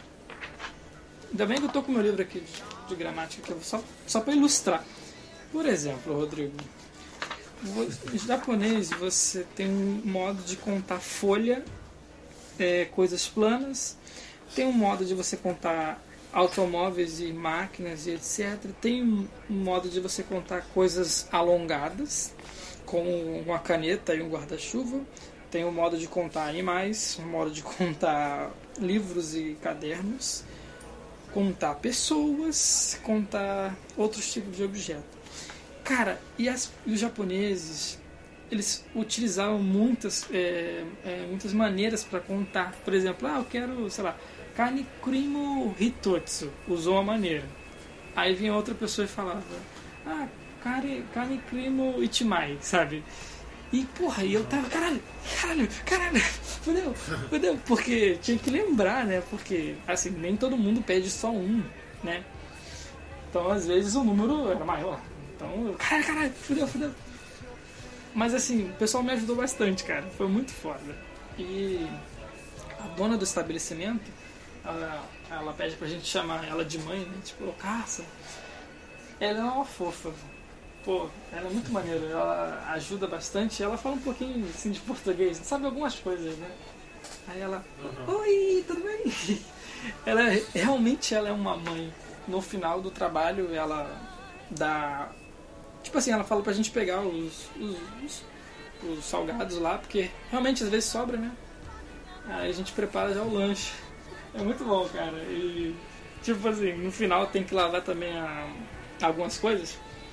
E a gente quando assiste uns filmes tipo em Nova York, tipo alguém trabalhando no restaurante, tá lá aquele, aquela pia lá com aquela água fervendo, sabe?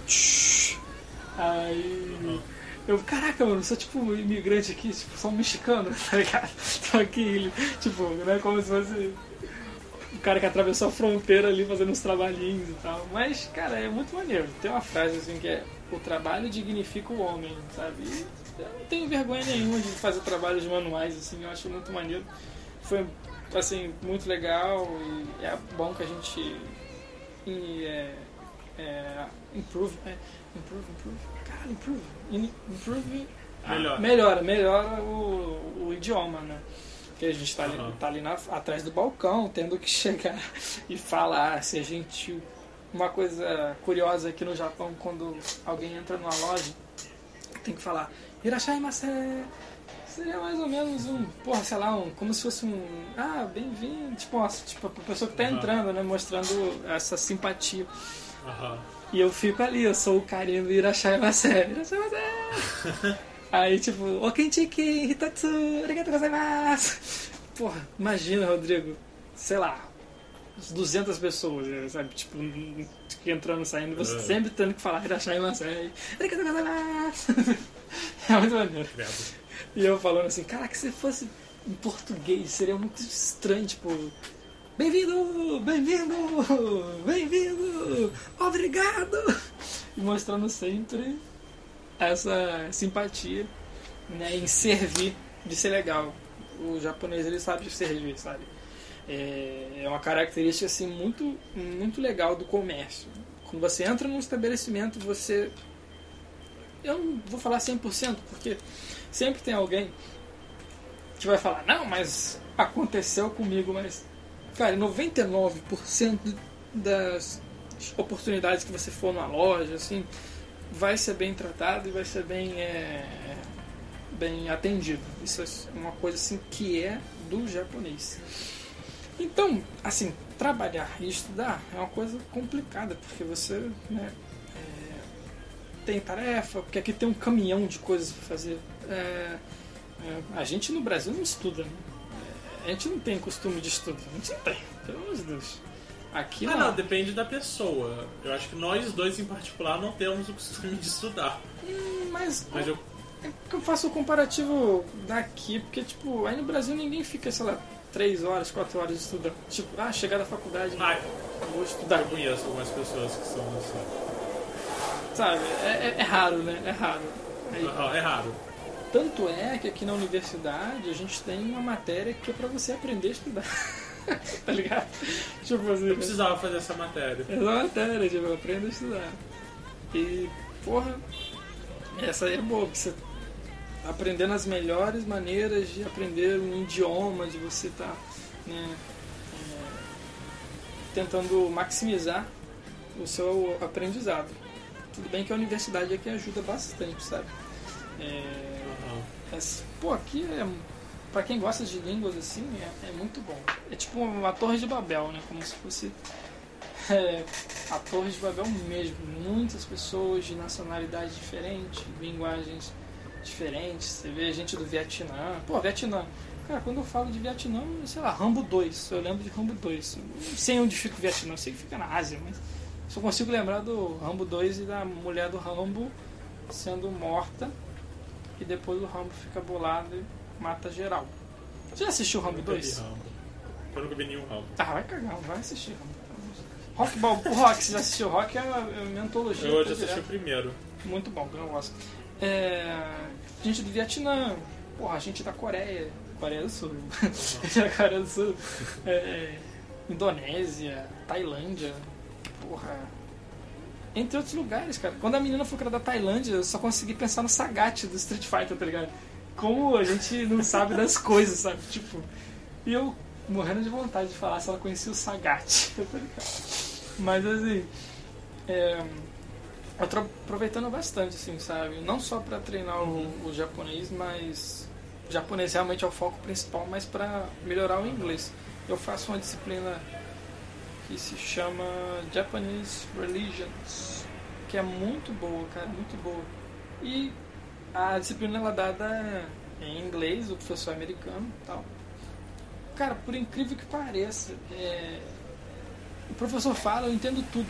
Só que eu até falei com ele assim que na hora que eu tenho que me expressar que é mais, mais complicado, sabe?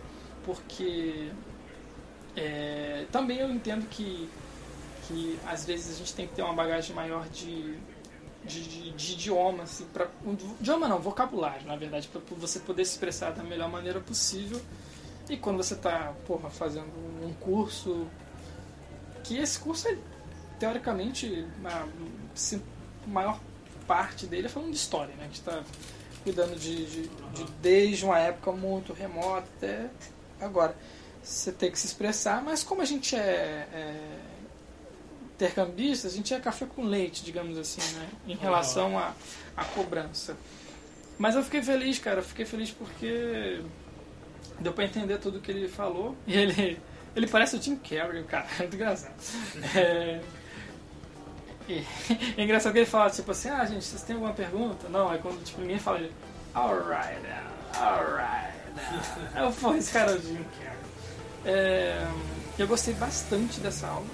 E tem uma outra aula que é Japanese Popular Culture, acho que é isso, né? É. Que você ia gostar também, que teve, tipo, pegando meio bem a cultura japonesa, falando sobre o kawaii, falando sobre é, a, o, essa, a, a gente fala aqui no Brasil é Yellow Fever, né? Mas antes da Yellow Fever é, teve, teve outras é, ondas, né? Porque eu- ele fala wave, tipo, eu não consigo traduzir. Traduzir eu consigo, mas eu não consigo. Movimento. É, esse movimento. Tipo, eles foram três movimentos, assim, né, Japão, Ocidente, né? Grandes. Que, que, que, tipo assim, foi muito legal. Aí ele falou de japonismo na arte, não sei se você sabe. E depois falou na, naquela pegada mais que a galera dos Estados Unidos começou a virar budista, sabe? Uma, uma corrente mais filosófica. E chegamos na nossa atual, que, que, faz, que a Yellow Fever que eu me refiro faz parte dessa terceira é, onda, esse terceiro movimento.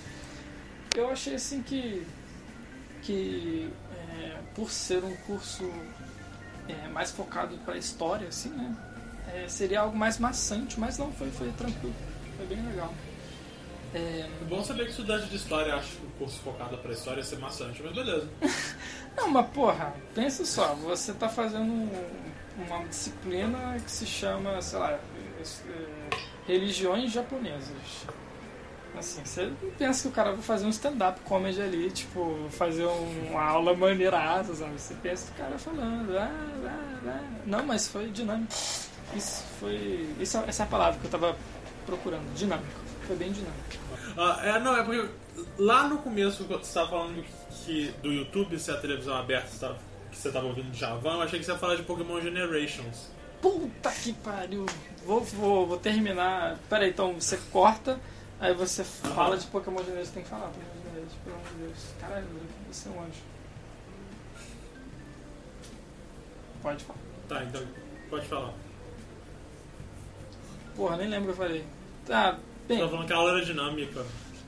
Tá, a aula é bem dinâmica, muito boa e eu tô gostando. Sexta-feira a gente teve que fechar a, nosso, a nossa grade, eu já fechei. E agora é só, realmente só estudar, né? Geniuses, lower your voices. You keep out of trouble and you double your choices. I'm with you, but the situation is fraught. You've got to be carefully taught. If you talk, you're gonna get shot. Bird, check what we got. Mr. Lafayette, hard rock like Lancelot. I think your pants look hot. Lawrence, I like you a lot. Let's hatch a plot blacker than the kettle calling the pot. What are the odds that God will put us all in one spot? Pop in a squad and conventional wisdom, like it or not. A bunch of position, show me where the ammunition is.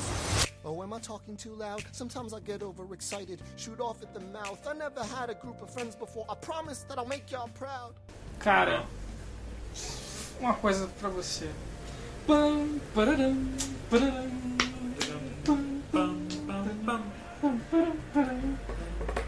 Depois de abrir o coração no segundo episódio e jogar todo o meu ódio contra os roteiristas malditos. Caralho, tô aqui no Japão chamando os caras de malditos, foda-se. Os malditos roteiristas de Pokémon que fizeram aquilo com o nosso protagonista tão querido, nosso Ash Ketchum da Ah, não, cidade eu, de eu, eu Pirate. acho que eles fizeram depois no anúncio, anúncio do jogo do anime do anime do Sun and Moon é muito pior, mas tudo bem. Então, primeiro a gente vai com a parte ruim pra depois a parte boa. Ok, Pesadelo então não que terminou. é aquele? Pesadelo que, que, não é terminou. design do Ash? Cara, o Ash é o Benjamin alguma coisa que eu esqueci. O Benjamin Button, ele- ele- porque, cara, quando anunciaram o XY, mostraram um redesign dele que ele parecia que ele tinha envelhecido um pouco. Falei, porra, maneiro. Aí de repente pegam esse e colocaram ele mais novo e, e tudo bizarro e esquisito, mais cartunesco e de um jeito que eu, sei lá, eu não gostei. Eu achei que ficou muito infantiloide boboca no lugar de ser. Porque Pokémon sempre foi. Pokémon é uma obra de- é, principalmente pra crianças, mas esse Ash, ele tá muito tipo. Ele vai parar de passar no Cartoon pra passar no Discovery Channel, né, no Discovery Kids. É verdade, o traço tá todo zoado, pelo amor de Deus. Tá muito ruim. Mas em compensação. Em compensação não, mas, mas como, como sei lá, um, um- um prêmio de compensaçãozinho assim, tipo, ah, pelo menos. Pelo menos vocês vão ter uma coisa, a, a Toei fez. A Pokémon Company fez outra coisa. E o que, que foi que ela fez? Cara, meu Deus, eu não tenho palavras pra descrever o que que é Pokémon Origins. Cara, eles. Nossa senhora, aquilo ali foi tipo: o cara escutou o nosso podcast e começou a fazer, tá ligado? Foi isso. Ah não, pera, o Origins foi ano retrasado, não foi? Ou passado? Ah, peraí, deixa eu. tô- deixa eu- Nossa, deixa eu. É, peraí, é. Origins não, Pokémon Origins é o Pokémon que conta a história do Red, né? O Generations. Mas é bom falar de Pokémon Origins. É Sim, eu... eu, acho que a gente pode falar do Origins, porque eu sinto que eles são na mesma pegada que é o anime que, as pessoas, que os fãs de Pokémon querem assistir, que não acontece. Isso. Que ele, ele, ele, ele é, o, ele, ele é o, o anime de Pokémon coito interrompido, que eles dão 5 minutinhos assim, parou, parou, chega, toma, vocês têm 5 minutos do que vocês de fato querem assistir, e agora a gente volta pro Ash com cara de retardado mental. Porque eles pegaram e contaram a história do jogo, dos primeiros jogos, né? O, o- o Red and Green, no Pokémon Origins. Cara, é muito É. perfeito. Você Sim, segue. É, é muito bom, mas ele pega o primeiro jogo e conta assim 5 minutos. É tipo, tá aqui ó, tô 5 minutos em, em- em duas, três cidades diferentes e é isso. É bem Quando- corrido quando- mesmo. Cara, eles podiam ter, ter feito uma temporada standalone de 12 episódios tranquilamente. E ficar tipo, muito bom. Só que não, eles fizeram esse, esse, esse, esse especial de 20 minutos, que é foda pra caralho. É, é provavelmente melhor do que qualquer coisa que o anime de Pokémon fez nos 20 anos de série.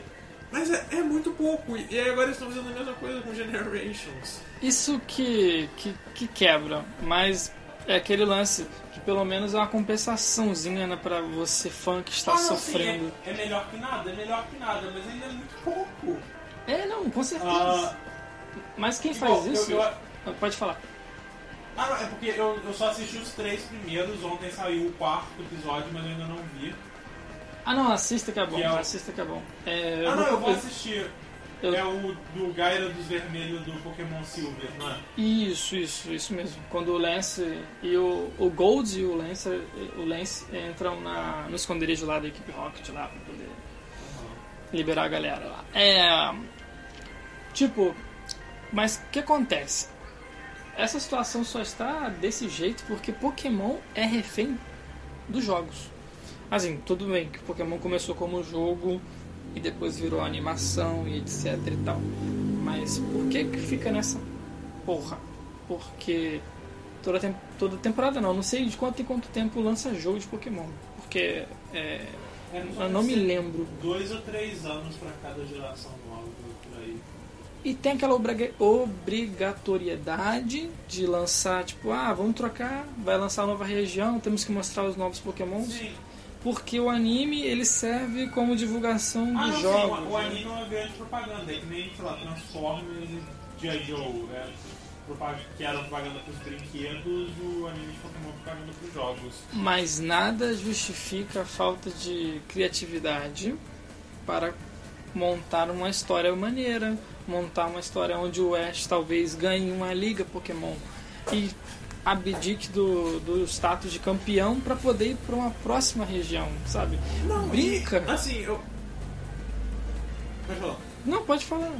O mestre da edição. Não, é porque eu ia dizer é que Pokémon é um negócio que é grande bastante pra eles continuarem fazendo a série de Pokémon normal com Ash e o Pikachu, fazendo as retardadices dos últimos 20 anos sem envelhecer deles. E ao mesmo tempo eles lançarem um negócio paralelo, uma coisa. Porque se você pensa, Pokémon tem, é uma série que tem 20 anos, quem começou a jogar com 10 anos, 20 anos atrás, tem 30 agora. É verdade. Então eles podem fazer algo focado pra esse público. Eles podem fazer um negócio mais tipo, porra, toma aqui a história do Red direitinho, num, sei lá, seja num filme de duas horas, que vai ser um pouco mais corrido, mas é melhor do que o, o, o recorte rapidíssimo que eles fizeram no Origins. ah, eles podem contar, sei lá, eles podem fazer um, um anime mais contido, que não tem essa obrigatoriedade de ter 800 episódios, sei lá quantos episódios tem Pokémon essa altura do campeonato. Sabe, fazer essa coisa, tipo, você pega a, a história desses protagonistas e você vai mostrando, principalmente no começo, que era um negócio mais interligado, que tem a história do Red, e aí depois o, o cara do- da segunda geração, que eu não sei o nome, enfrenta o Red no final. O Gold. Então, toda essa. É, o, é, eles podiam mudar o nome pra não ser o nome dos jogos, mas é, é, é, é um pequeno problema que eu. Mas enfim, mesmo que seja isso, mesmo que seja esses nomes que são meio retardados, beleza. A gente passa por cima disso. Sabe, faz isso. Coloca essa galera pra interagir. Porque existe um, existe um público que quer isso muito. E você pode. Tá, e esses curtas, curtas de 5 minutos no YouTube são legais? São legais, mas porra, dá pra fazer tão, tão mais coisa. O universo de Pokémon é, é um universo tão rico ah, que eu, eu fico meio decepcionado com a quantidade de possibilidade que está sendo jogada fora. Sabe? Tipo, vocês podiam estar fazendo muita coisa, mas vocês estão só indo pelo caminho mais fácil que é fazer um, um anime de marketing. Que é, É só tipo, ah, vai lançar um Pokémon novo, então a gente vai lançar um Pokémon baseado nisso e a gente vai. Sei lá, e aí como é uma região baseada no Havaí, o Ash usa bermuda agora. e ele tem cara de pateta por algum motivo, mas aí, sei lá. E Ah, falando em, tipo, é, possibilidades e, e o que, que pode ser feito com o desenho, eu tava, hoje, engraçado, tava vendo no YouTube o episódio da nona, não lembro que temporada, cara, acho que era da Batalha da Fronteira, não lembro se é a nona temporada, não, não me lembro mesmo. Só que, tipo, um episódio que o Ash encontrava com Bulbasaur. Bulbasaur, caralho, Bulbasauro. com Bulbasauro, com Squirtle e com Charizard e o Pikachu. E ele vai, tipo, tal qual o profeta bíblico sobre a montanha lá pra poder rever o seu jeito de treinar e etc. E aquilo foi legal, cara. E, sabe, porque é, um dos arcos que eu mais gostei foi a Batalha da Fronteira. Tudo bem que foi um dos títulos que o Ash ganhou, um dos poucos títulos que ele tem, tipo. E você vê que o Ash só ganha título é, entre. Eles criam, tipo, por exemplo, criam uma competição que não tá dentro dos jogos e, e o Ash ganha. Tudo bem que a Batalha da Fronteira tá dentro do Pokémon Esmeralda. Mas, tipo assim, não é um. Ah, liga Pokémon. Mas eu gostei pra caralho, porque o Ash foi.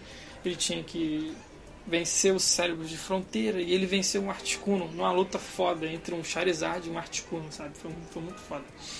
E, e aquilo funcionou, aquilo foi foda. Aham. É, não, eu não tô dizendo que o, o anime de Pokémon não tem valor. Eu, eu acho que, assim, eu, eu parei de acompanhar depois de um tempo, mas eu acho que a- ali as primeiras temporadas ainda em canto tem coisas fodas, sabe? Tipo, eu, eu chorei quando ele libertou o Butterfree. Eu, eu chorei quando ele, quando ele largou o Charizard na porra daquela montanha. Cara, quando ele deixou o Pidgeot pra cuidar de uma árvore, eu fiquei, cara, o que você tá fazendo? Por que você tá largando os Pokémons mais maneiros? Foda, Você tem né? merda na cabeça? Por que você não mata, sei lá, esse Primeape? Quem se importa com o Primeape? Caguei pro Primeape. Ele Eu largou o Primeape também, tá ligado? Também, ele largou.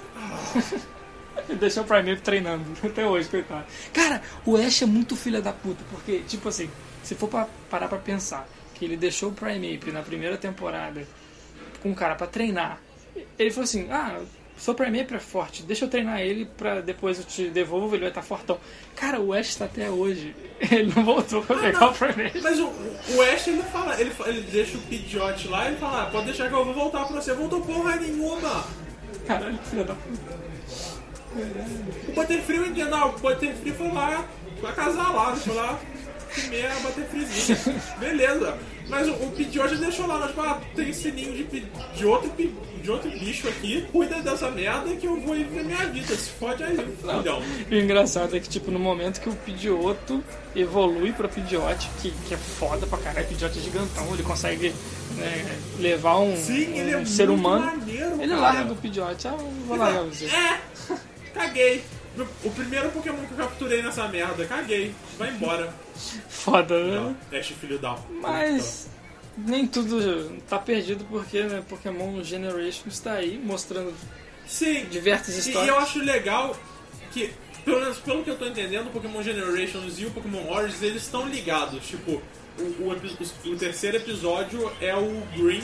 É Green o nome do, do Gary? né? É, Green, isso. jogo. Então, é o Green enfrentando a Elite 4 e sendo campeão esperando o Red chegar, que é quando ele chega no Origins. Isso, isso. Ah, O, o episódio 2 eu acho que é o do Giovanni. É, do Giovanni. É, o episódio 2 é o do Giovanni, que é quando, depois que o Red vence o Giovanni, é o Giovanni fugindo da. da. Polícia. É, não. Qual que é o nome do estádio dele? É de Veridian? É, é o ginásio de Veridian. É, o dele fugindo do estádio de Veridian. Então, eles estão ligados. Então, cara, eles podiam juntar. Eles podiam fazer uma coisa maneira com isso. Muito maior do que só curtas de cinco episódios. Eles podiam criar uma narrativa interessante, mas eles se limitam a fazer uns curtas por YouTube que são legais, são legais. Tipo, um- negócio que eu acho muito maneiro é que os pokémons eles não falam os próprios nomes, eles fazem barulho de bicho. Isso, primeiro episódio, né? Primeiro episódio, só, só pra comentar aqui, que é muito importante, que ele pega a jornada do, do, do Red, desde quando ele pegou o Pikachu na floresta de Veridian, até ele enfren- enfrentar o Mega Zygers lá 100%, entendeu? Ele vai passando Sim, pelas é- regiões. Sim, é, o, o primeiro episódio é tipo um compilado de todos os jogos. Rapidamente, assim, mostrando, ah, essa é cada uma das gerações e a gente toma aqui um pouquinho de cada coisa, mas o espírito de cada um desses jogos com o Pikachu, porque por mais que o Pikachu não, se, não tenha sido originalmente o, o, o coisa, essa altura do campeonato ele é o símbolo da, da série Pokémon.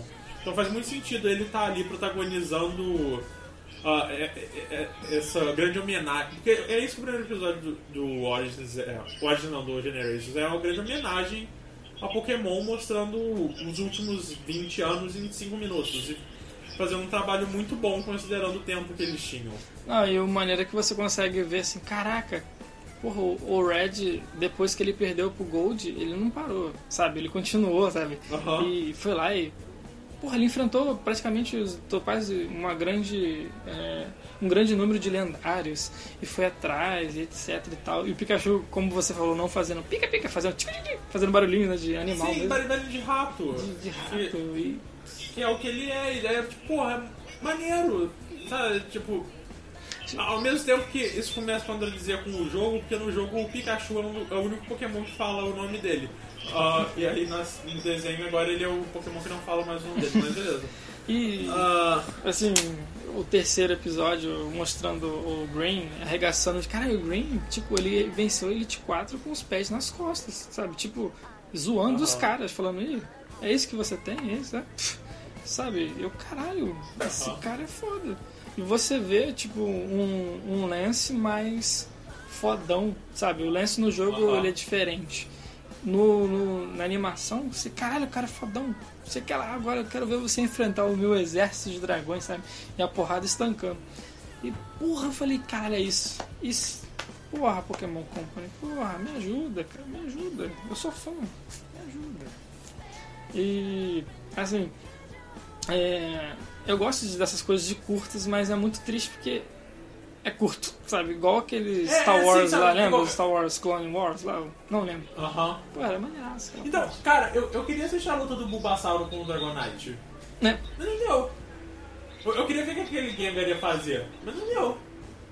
Porque era 5 minutos, era o que a gente teve, então a gente teve que passar direto sem nada acontecer. A, a gente vê o, a gente vê o Green, mas a gente não vê as batalhas de Pokémon que iam ser maneiraças. Verdade. Mas é assim. É... Agora é é esperar, ou é assistir um episódio por episódio, ou espera juntar vários e assistir juntos, sabe? Porque realmente esperar por 5 minutinhos ah, é, não, não dá. Mas Pokémon. A Pokémon Company acertou bonito. Sim. Ah, eu preciso dizer que o negócio que é mais legal do Pokémon, do jogo ah, Sun and Moon, é o Catastropica. Catástrofe. É, qual, qual que é isso? Eu não sei. É, é um ataque, é um- é um ataque especial do, do Pikachu. que Ele parece que chama catra, Catastropica.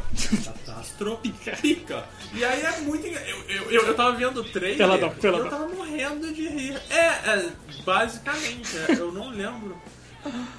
Deixa eu ver se eu acho.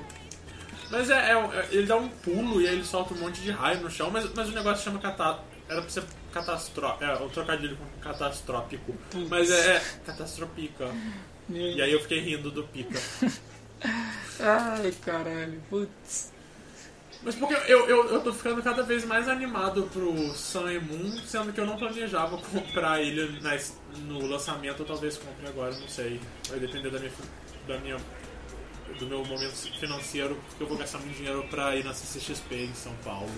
Mas aí, talvez eu, eu, eu, eu não sei, talvez eu, eu, eu, eu volte a jogar o Pokémon Omega Sapphire, Omega, Omega Ruby, quer dizer. Ah, faz isso, faz isso que nem eu. Tô jogando Esmeralda agora.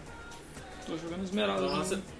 Comprei um PSP. com- 3DS, eu comprei o né? PSP aqui. Ah. Aí tô jogando Esmeralda. O Esmeralda foi Aham. o que eu mais joguei, sabe? Joguei muito Aham. Esmeralda, sabe? Quase.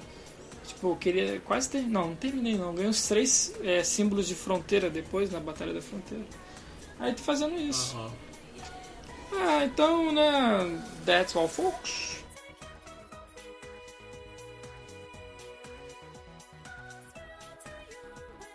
Não, não, Não? não, não. Eu tenho Tem. compromisso amanhã. Tem. Filha da puta, eu tenho que acordar Ah, amanhã calma, cedo. Mas tem uma coisa, eu, eu acho que assim como a gente fala de Pokémon todo episódio, eu, eu sinto que eu preciso falar mal do Zack Snyder todo episódio. Ah, e durante, entre esse meio saiu uma foto do Batman no filme da Liga da Justiça ai, caralho. usando uma armadura horrenda. Cara, Me diz o que é aquilo. vamos lá. Realmente vale a pena falar um pouquinho disso. Acho que o lance não é nem a armadura, o lance é a porra do óculos e o capuz.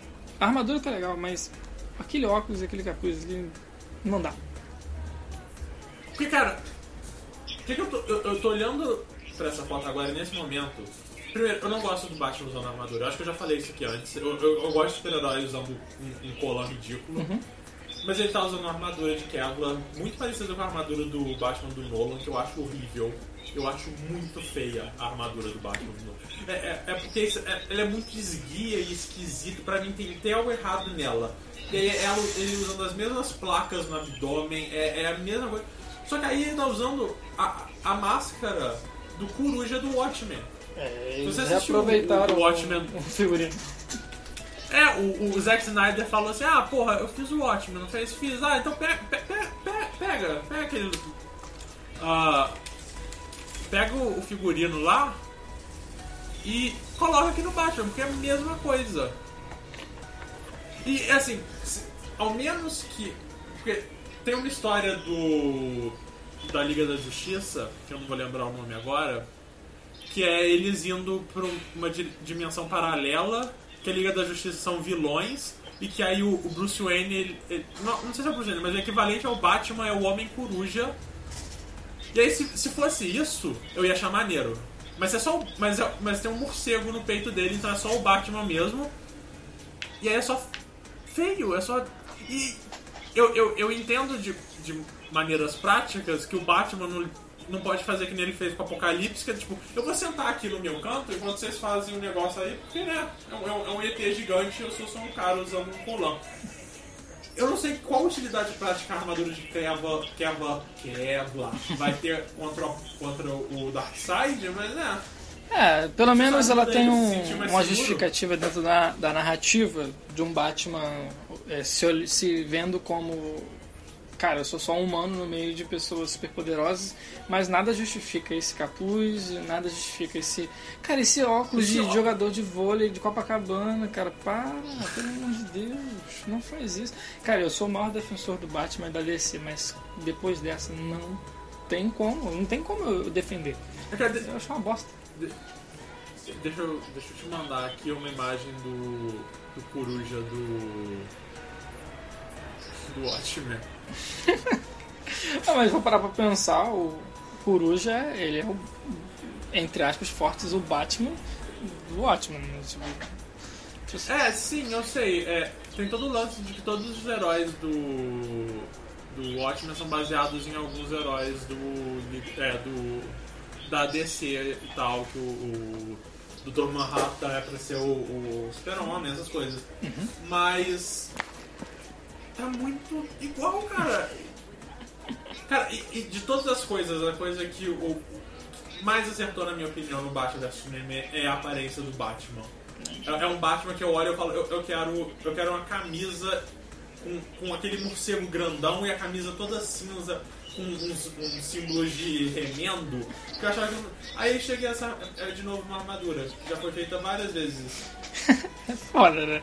Aí- Mas eu acho que essa armadura aí deve ser usada lá segundo segunda parte do filme, né?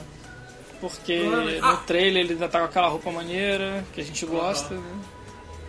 E aproveitando que a gente tá falando do Batman, você viu a foto do comissário Gordon e do Bat-Sinal? Cara, eu, cara, eu sou fã daqui, desse, desse, cara que eu esqueci o nome.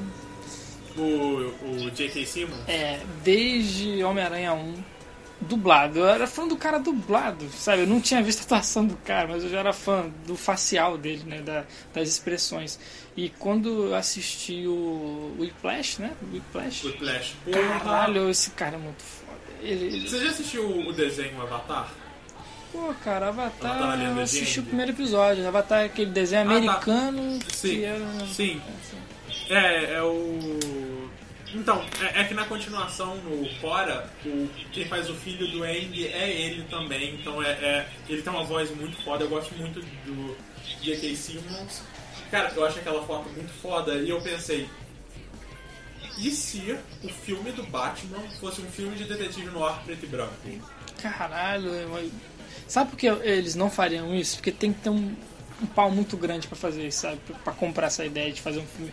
Porque o Batman, tipo, é, é o Batman, a gente tem que fazer dinheiro, etc. Eu sei que é uma ideia muito foda, mas eles não teriam audácia. E, e- e, é, eu acho que para algumas pessoas que me ouvem reclamando muito que eu reclamo que a DC só faz filme sem cor, ele fazer um filme preto e branco ser uma ideia boa so, possa soar paradoxal, não é.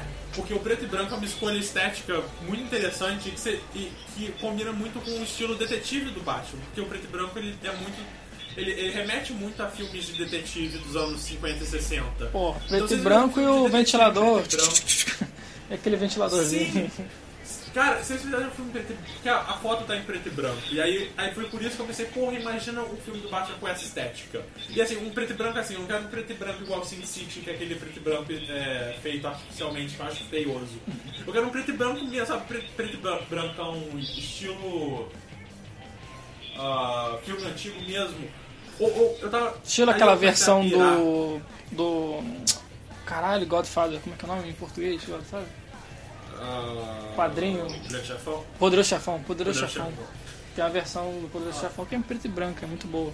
É, então, tem, o, o George Miller lançou em Blu-ray uma versão do Mad Max Fury Road preto e branco também, que eu não cheguei a assistir, mas ela é em preto e branco e ela é, ela é sem os diálogos. É? É, só. É só. o ba- Eu não sei se é só o, se é o diálogo e os barulhos dos carros, ou.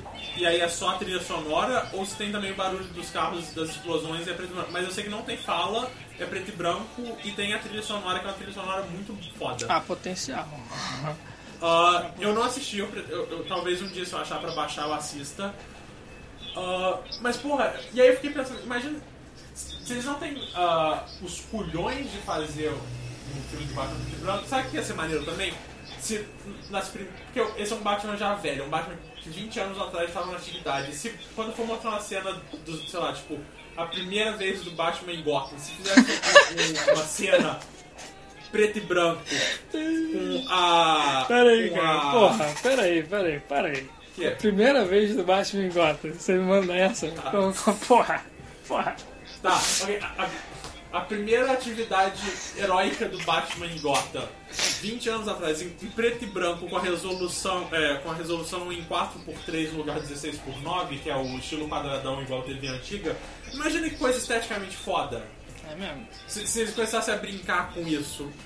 Eu acho que eles vão fazer isso? Não, nunca no mundo eles vão ter. Esse é o tipo de coisa que você vai ver num filme independente. Isso é uma coisa que o o Wes Anderson fez no Grande Hotel Budapeste, que é um negócio que infelizmente eu acho muito difícil de ver num, num filme blockbuster de alto orçamento.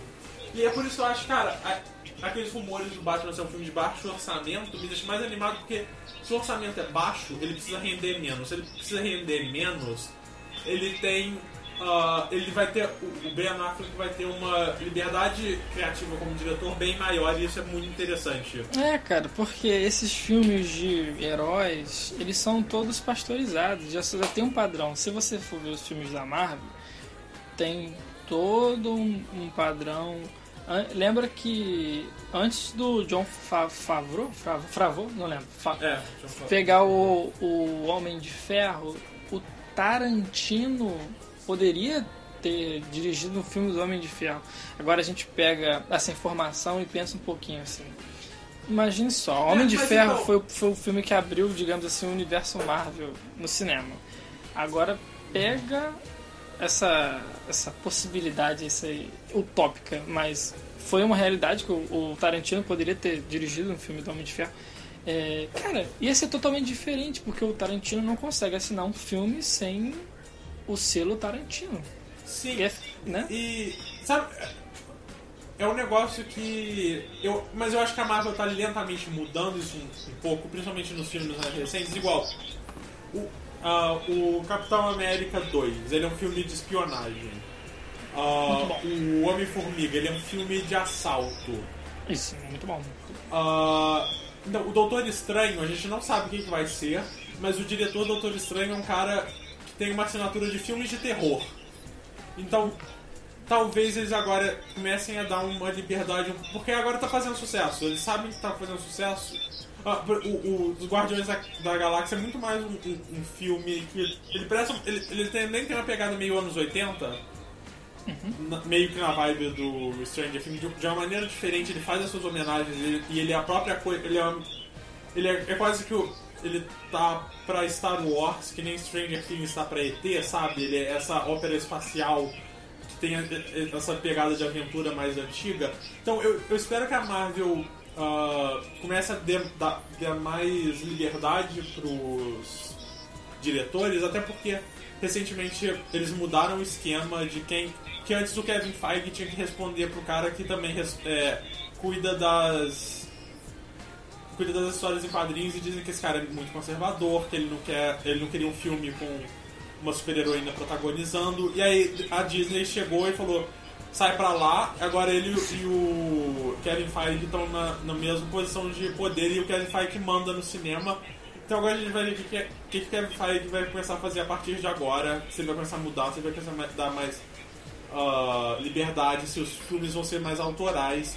O que acontece? O Homem-Formiga era pra ser- ter sido um filme do Edgar Wright, que é um diretor muito autoral. Ele fez a trilogia Corneto, que são três filmes de comédia, que é uma comédia muito inglês, inglesa, que é um negócio muito específico. Ah, ele fez o Scott Pilgrim, que é um filme baseado em história quadrinho, que é um dos meus filmes favoritos da vida. Eu acho Scott Pilgrim um negócio muito foda. E aí ele saiu do Homem-Formiga porque a Marvel não tava deixando ele fazer o que ele queria. Ah, e não, eu fico me perguntando, porra, como que seria esse Homem-Formiga do Edgar Wright? Mas teve coisa que foi aproveitada desse do, do Sim, roteiro. O, roteiro, o roteiro ainda é dele, ainda tem os créditos dele no roteiro, mas ainda assim a gente não sabe o, o, o que. Como que seria? Qual, como que é o universo paralelo em que o Edgar Wright conseguiu fazer o filme que ele queria? Porque o, o, negócio é que parece que o Edgar Wright tinha um contrato para fazer Homem-Formiga há mais de oito anos. Ele estava mais de oito anos trabalhando ne- nessa ideia porque ele queria fazer um filme muito específico dele com o Homem-Formiga. Antes do universo cinemático da Marvel, isso é um negócio que sequer existia. E aí mandaram ele embora porque ah, que- queriam colocar ele mais dentro do universo da Marvel. E eu gosto do Homem-Formiga, eu ainda acho que ele é um filme divertido.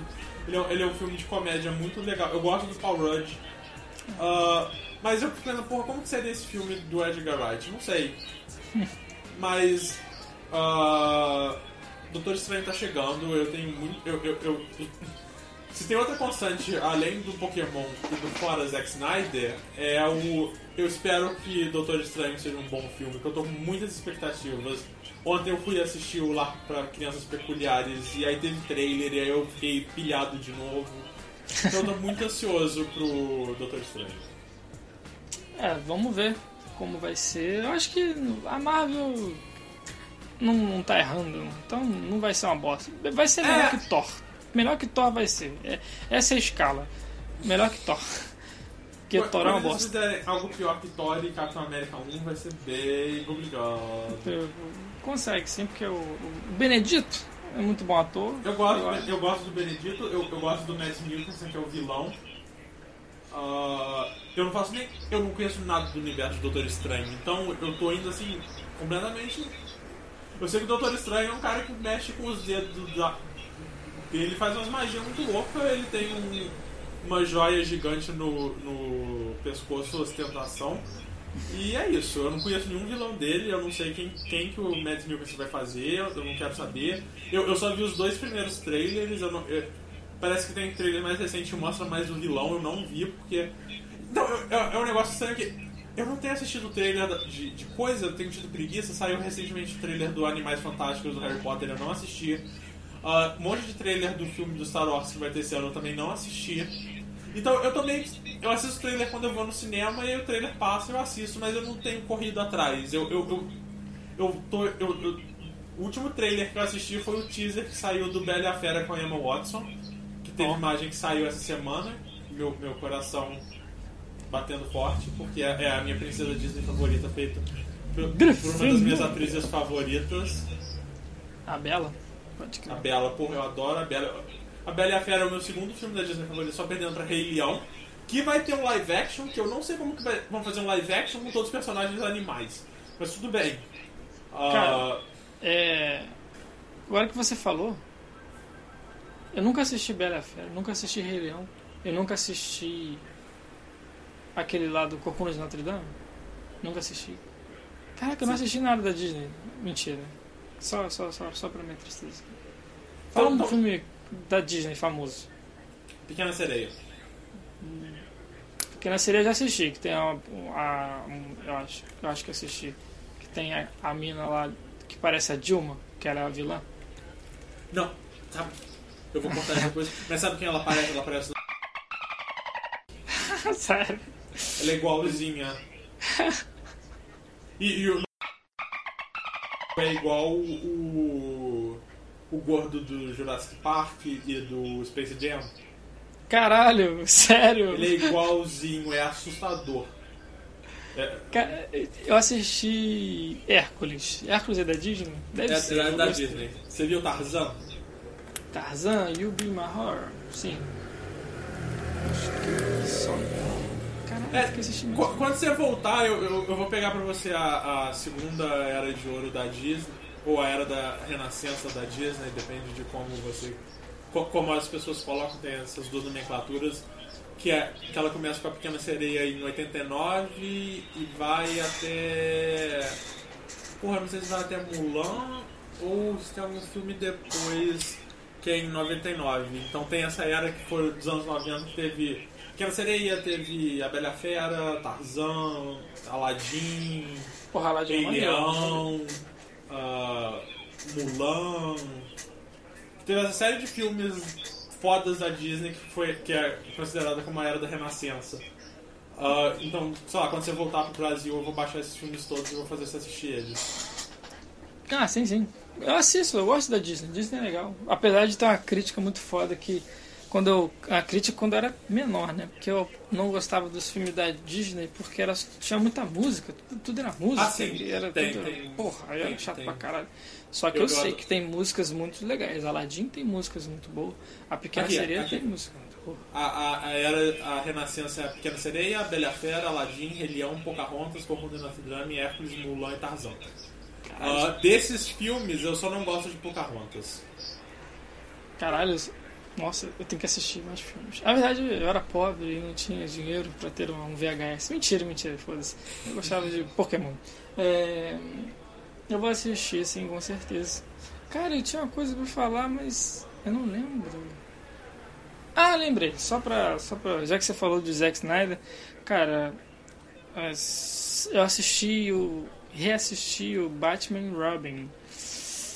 Ah, cara, agradeço. Fique feliz com o Zack Snyder. Se fosse o Joel Schumacher, você ia chorar.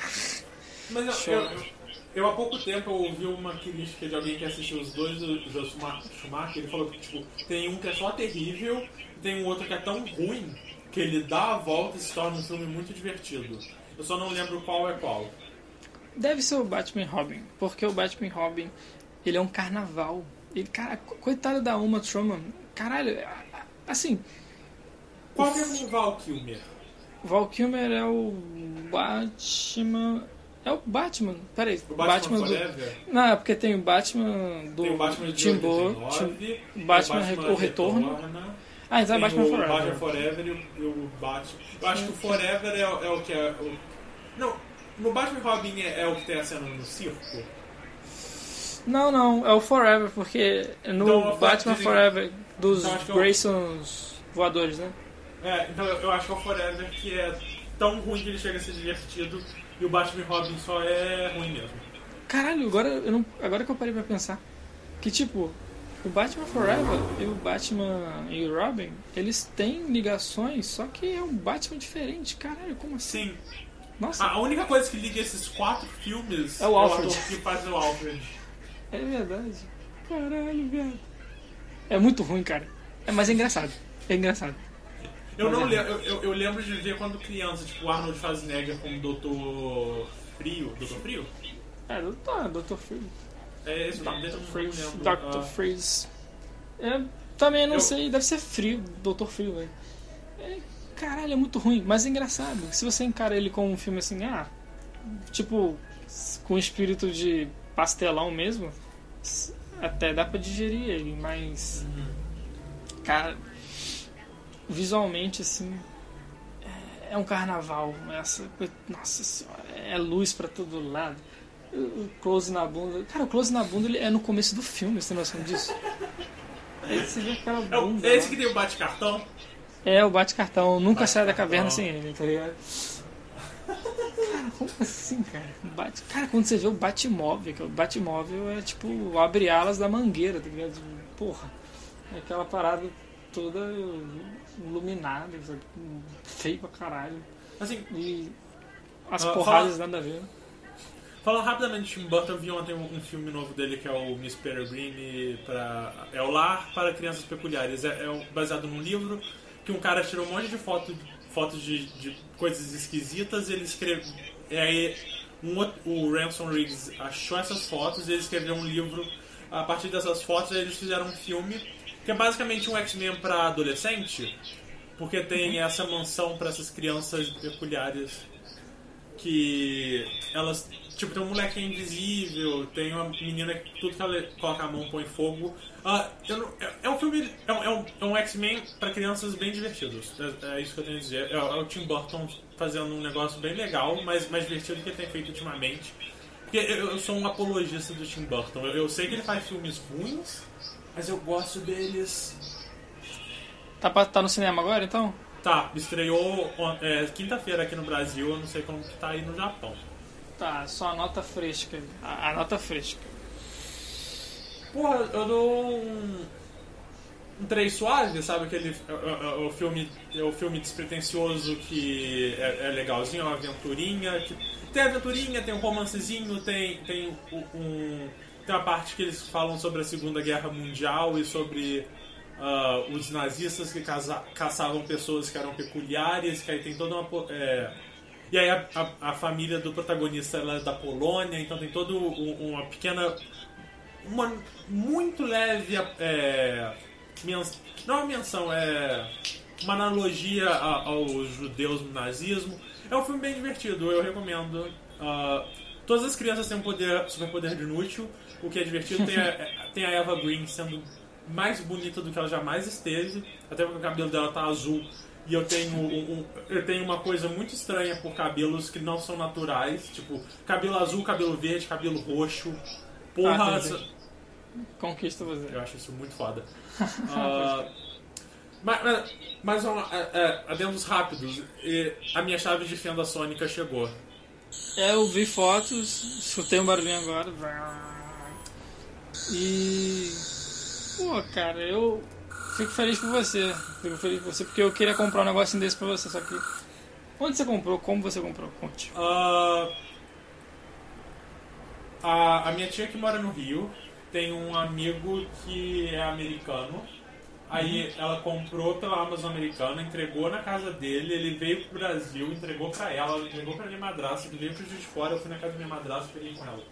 Nossa, cara, isso é tipo. Foi uma quest é tipo, de Zelda pra conseguir É, foi uma a, quest. a, a, a, a Sword. E você tinha que encontrar a sua madrasta e voltar pro apartamento em menos de 120 segundos. Foi mais ou menos É. isso, né? Pra você conseguir. Sim, no meio do caminho eu comprei ingressos pro musical que eu vou assistir hoje. Ah, foi Tem que levar a chave de fenda no musical. Porque nunca se sabe o que pode acontecer. Ah, não, eu, eu levei a chave de fenda na aula, eu levei a chave de fenda na academia, foi toda uma coisa. Cara, você tem que Ah, dar aula com a chave de fenda. Você tem que dar aula. Caralho. Você tem que apontar pro quadro com a chave de Então, fenda. eu queria que ela fosse tipo um laserzinho, sabe? Aquela, aquele laserzinho que se aponta e ele mostra. Porque se ela fosse, eu, eu ia só ia apresentar um trabalho, eu ia apontar ela assim, ia ter tipo, ah, olha só, nessa imagem a gente vê isso. Eu ia parecer retardado, eu ia parecer um retardado, mas eu ia ser retardado mais feliz do ICH. Pô, maneiro, você vai com a, sua, com a sua chave de fenda da aula e eu vou com o meu Bokuto. Ó, Isso é bom. E ah, eu, eu falo sobre isso mais depois, mas eu comprei um novo sistema de RPG que eu acho que eu nunca vou jogar na vida. Se não, vai tomar no cu, vai. Acabou o programa agora, seu viado. Tchau. Tchau. Até semana que vem. Não, Até. semana que vem não, até um dia aí, que eu não sei não. Olha aí. É, Foda-se regularidade, quem se importa? É isso aí. Então tá. Falou. Valeu, Rodrigo. Isso porque a gente ia fazer episódios mais curtos, a gente fez mais longos. Fora. Ah, mano, é, o papo tá. bu- Sim. Sim. Foda. Sim, sim. É, é porque. Ah, é! Mais uma vez, pra, pra eu não fazer a mesma coisa que a gente fez outra vez. Ah, a gente já tem um e-mail, que é titulofalsopodcast.gmail.com e um Twitter, que é arroba título falso podcast. É porque, o que acontece? A gente gravou, a gente esqueceu de falar que caso alguém queira se contactar com a gente, é assim que eles fazem isso. E aí eu gravei sozinho um adendo depois, tipo, ah, tem, tem esse Twitter. Você pode me achar, Rodrigo, no Twitter, arroba Sadnarave. E o Rafael, ele tem um Twitter que ele não usa. Ah, então foda-se. Alexander Hamilton. Troops are waiting in the field for you. If you join us right now, together we can turn the tide. Oh, Alexander Hamilton. I have soldiers that will yield for you. If we manage to get this right, they'll surrender my by earth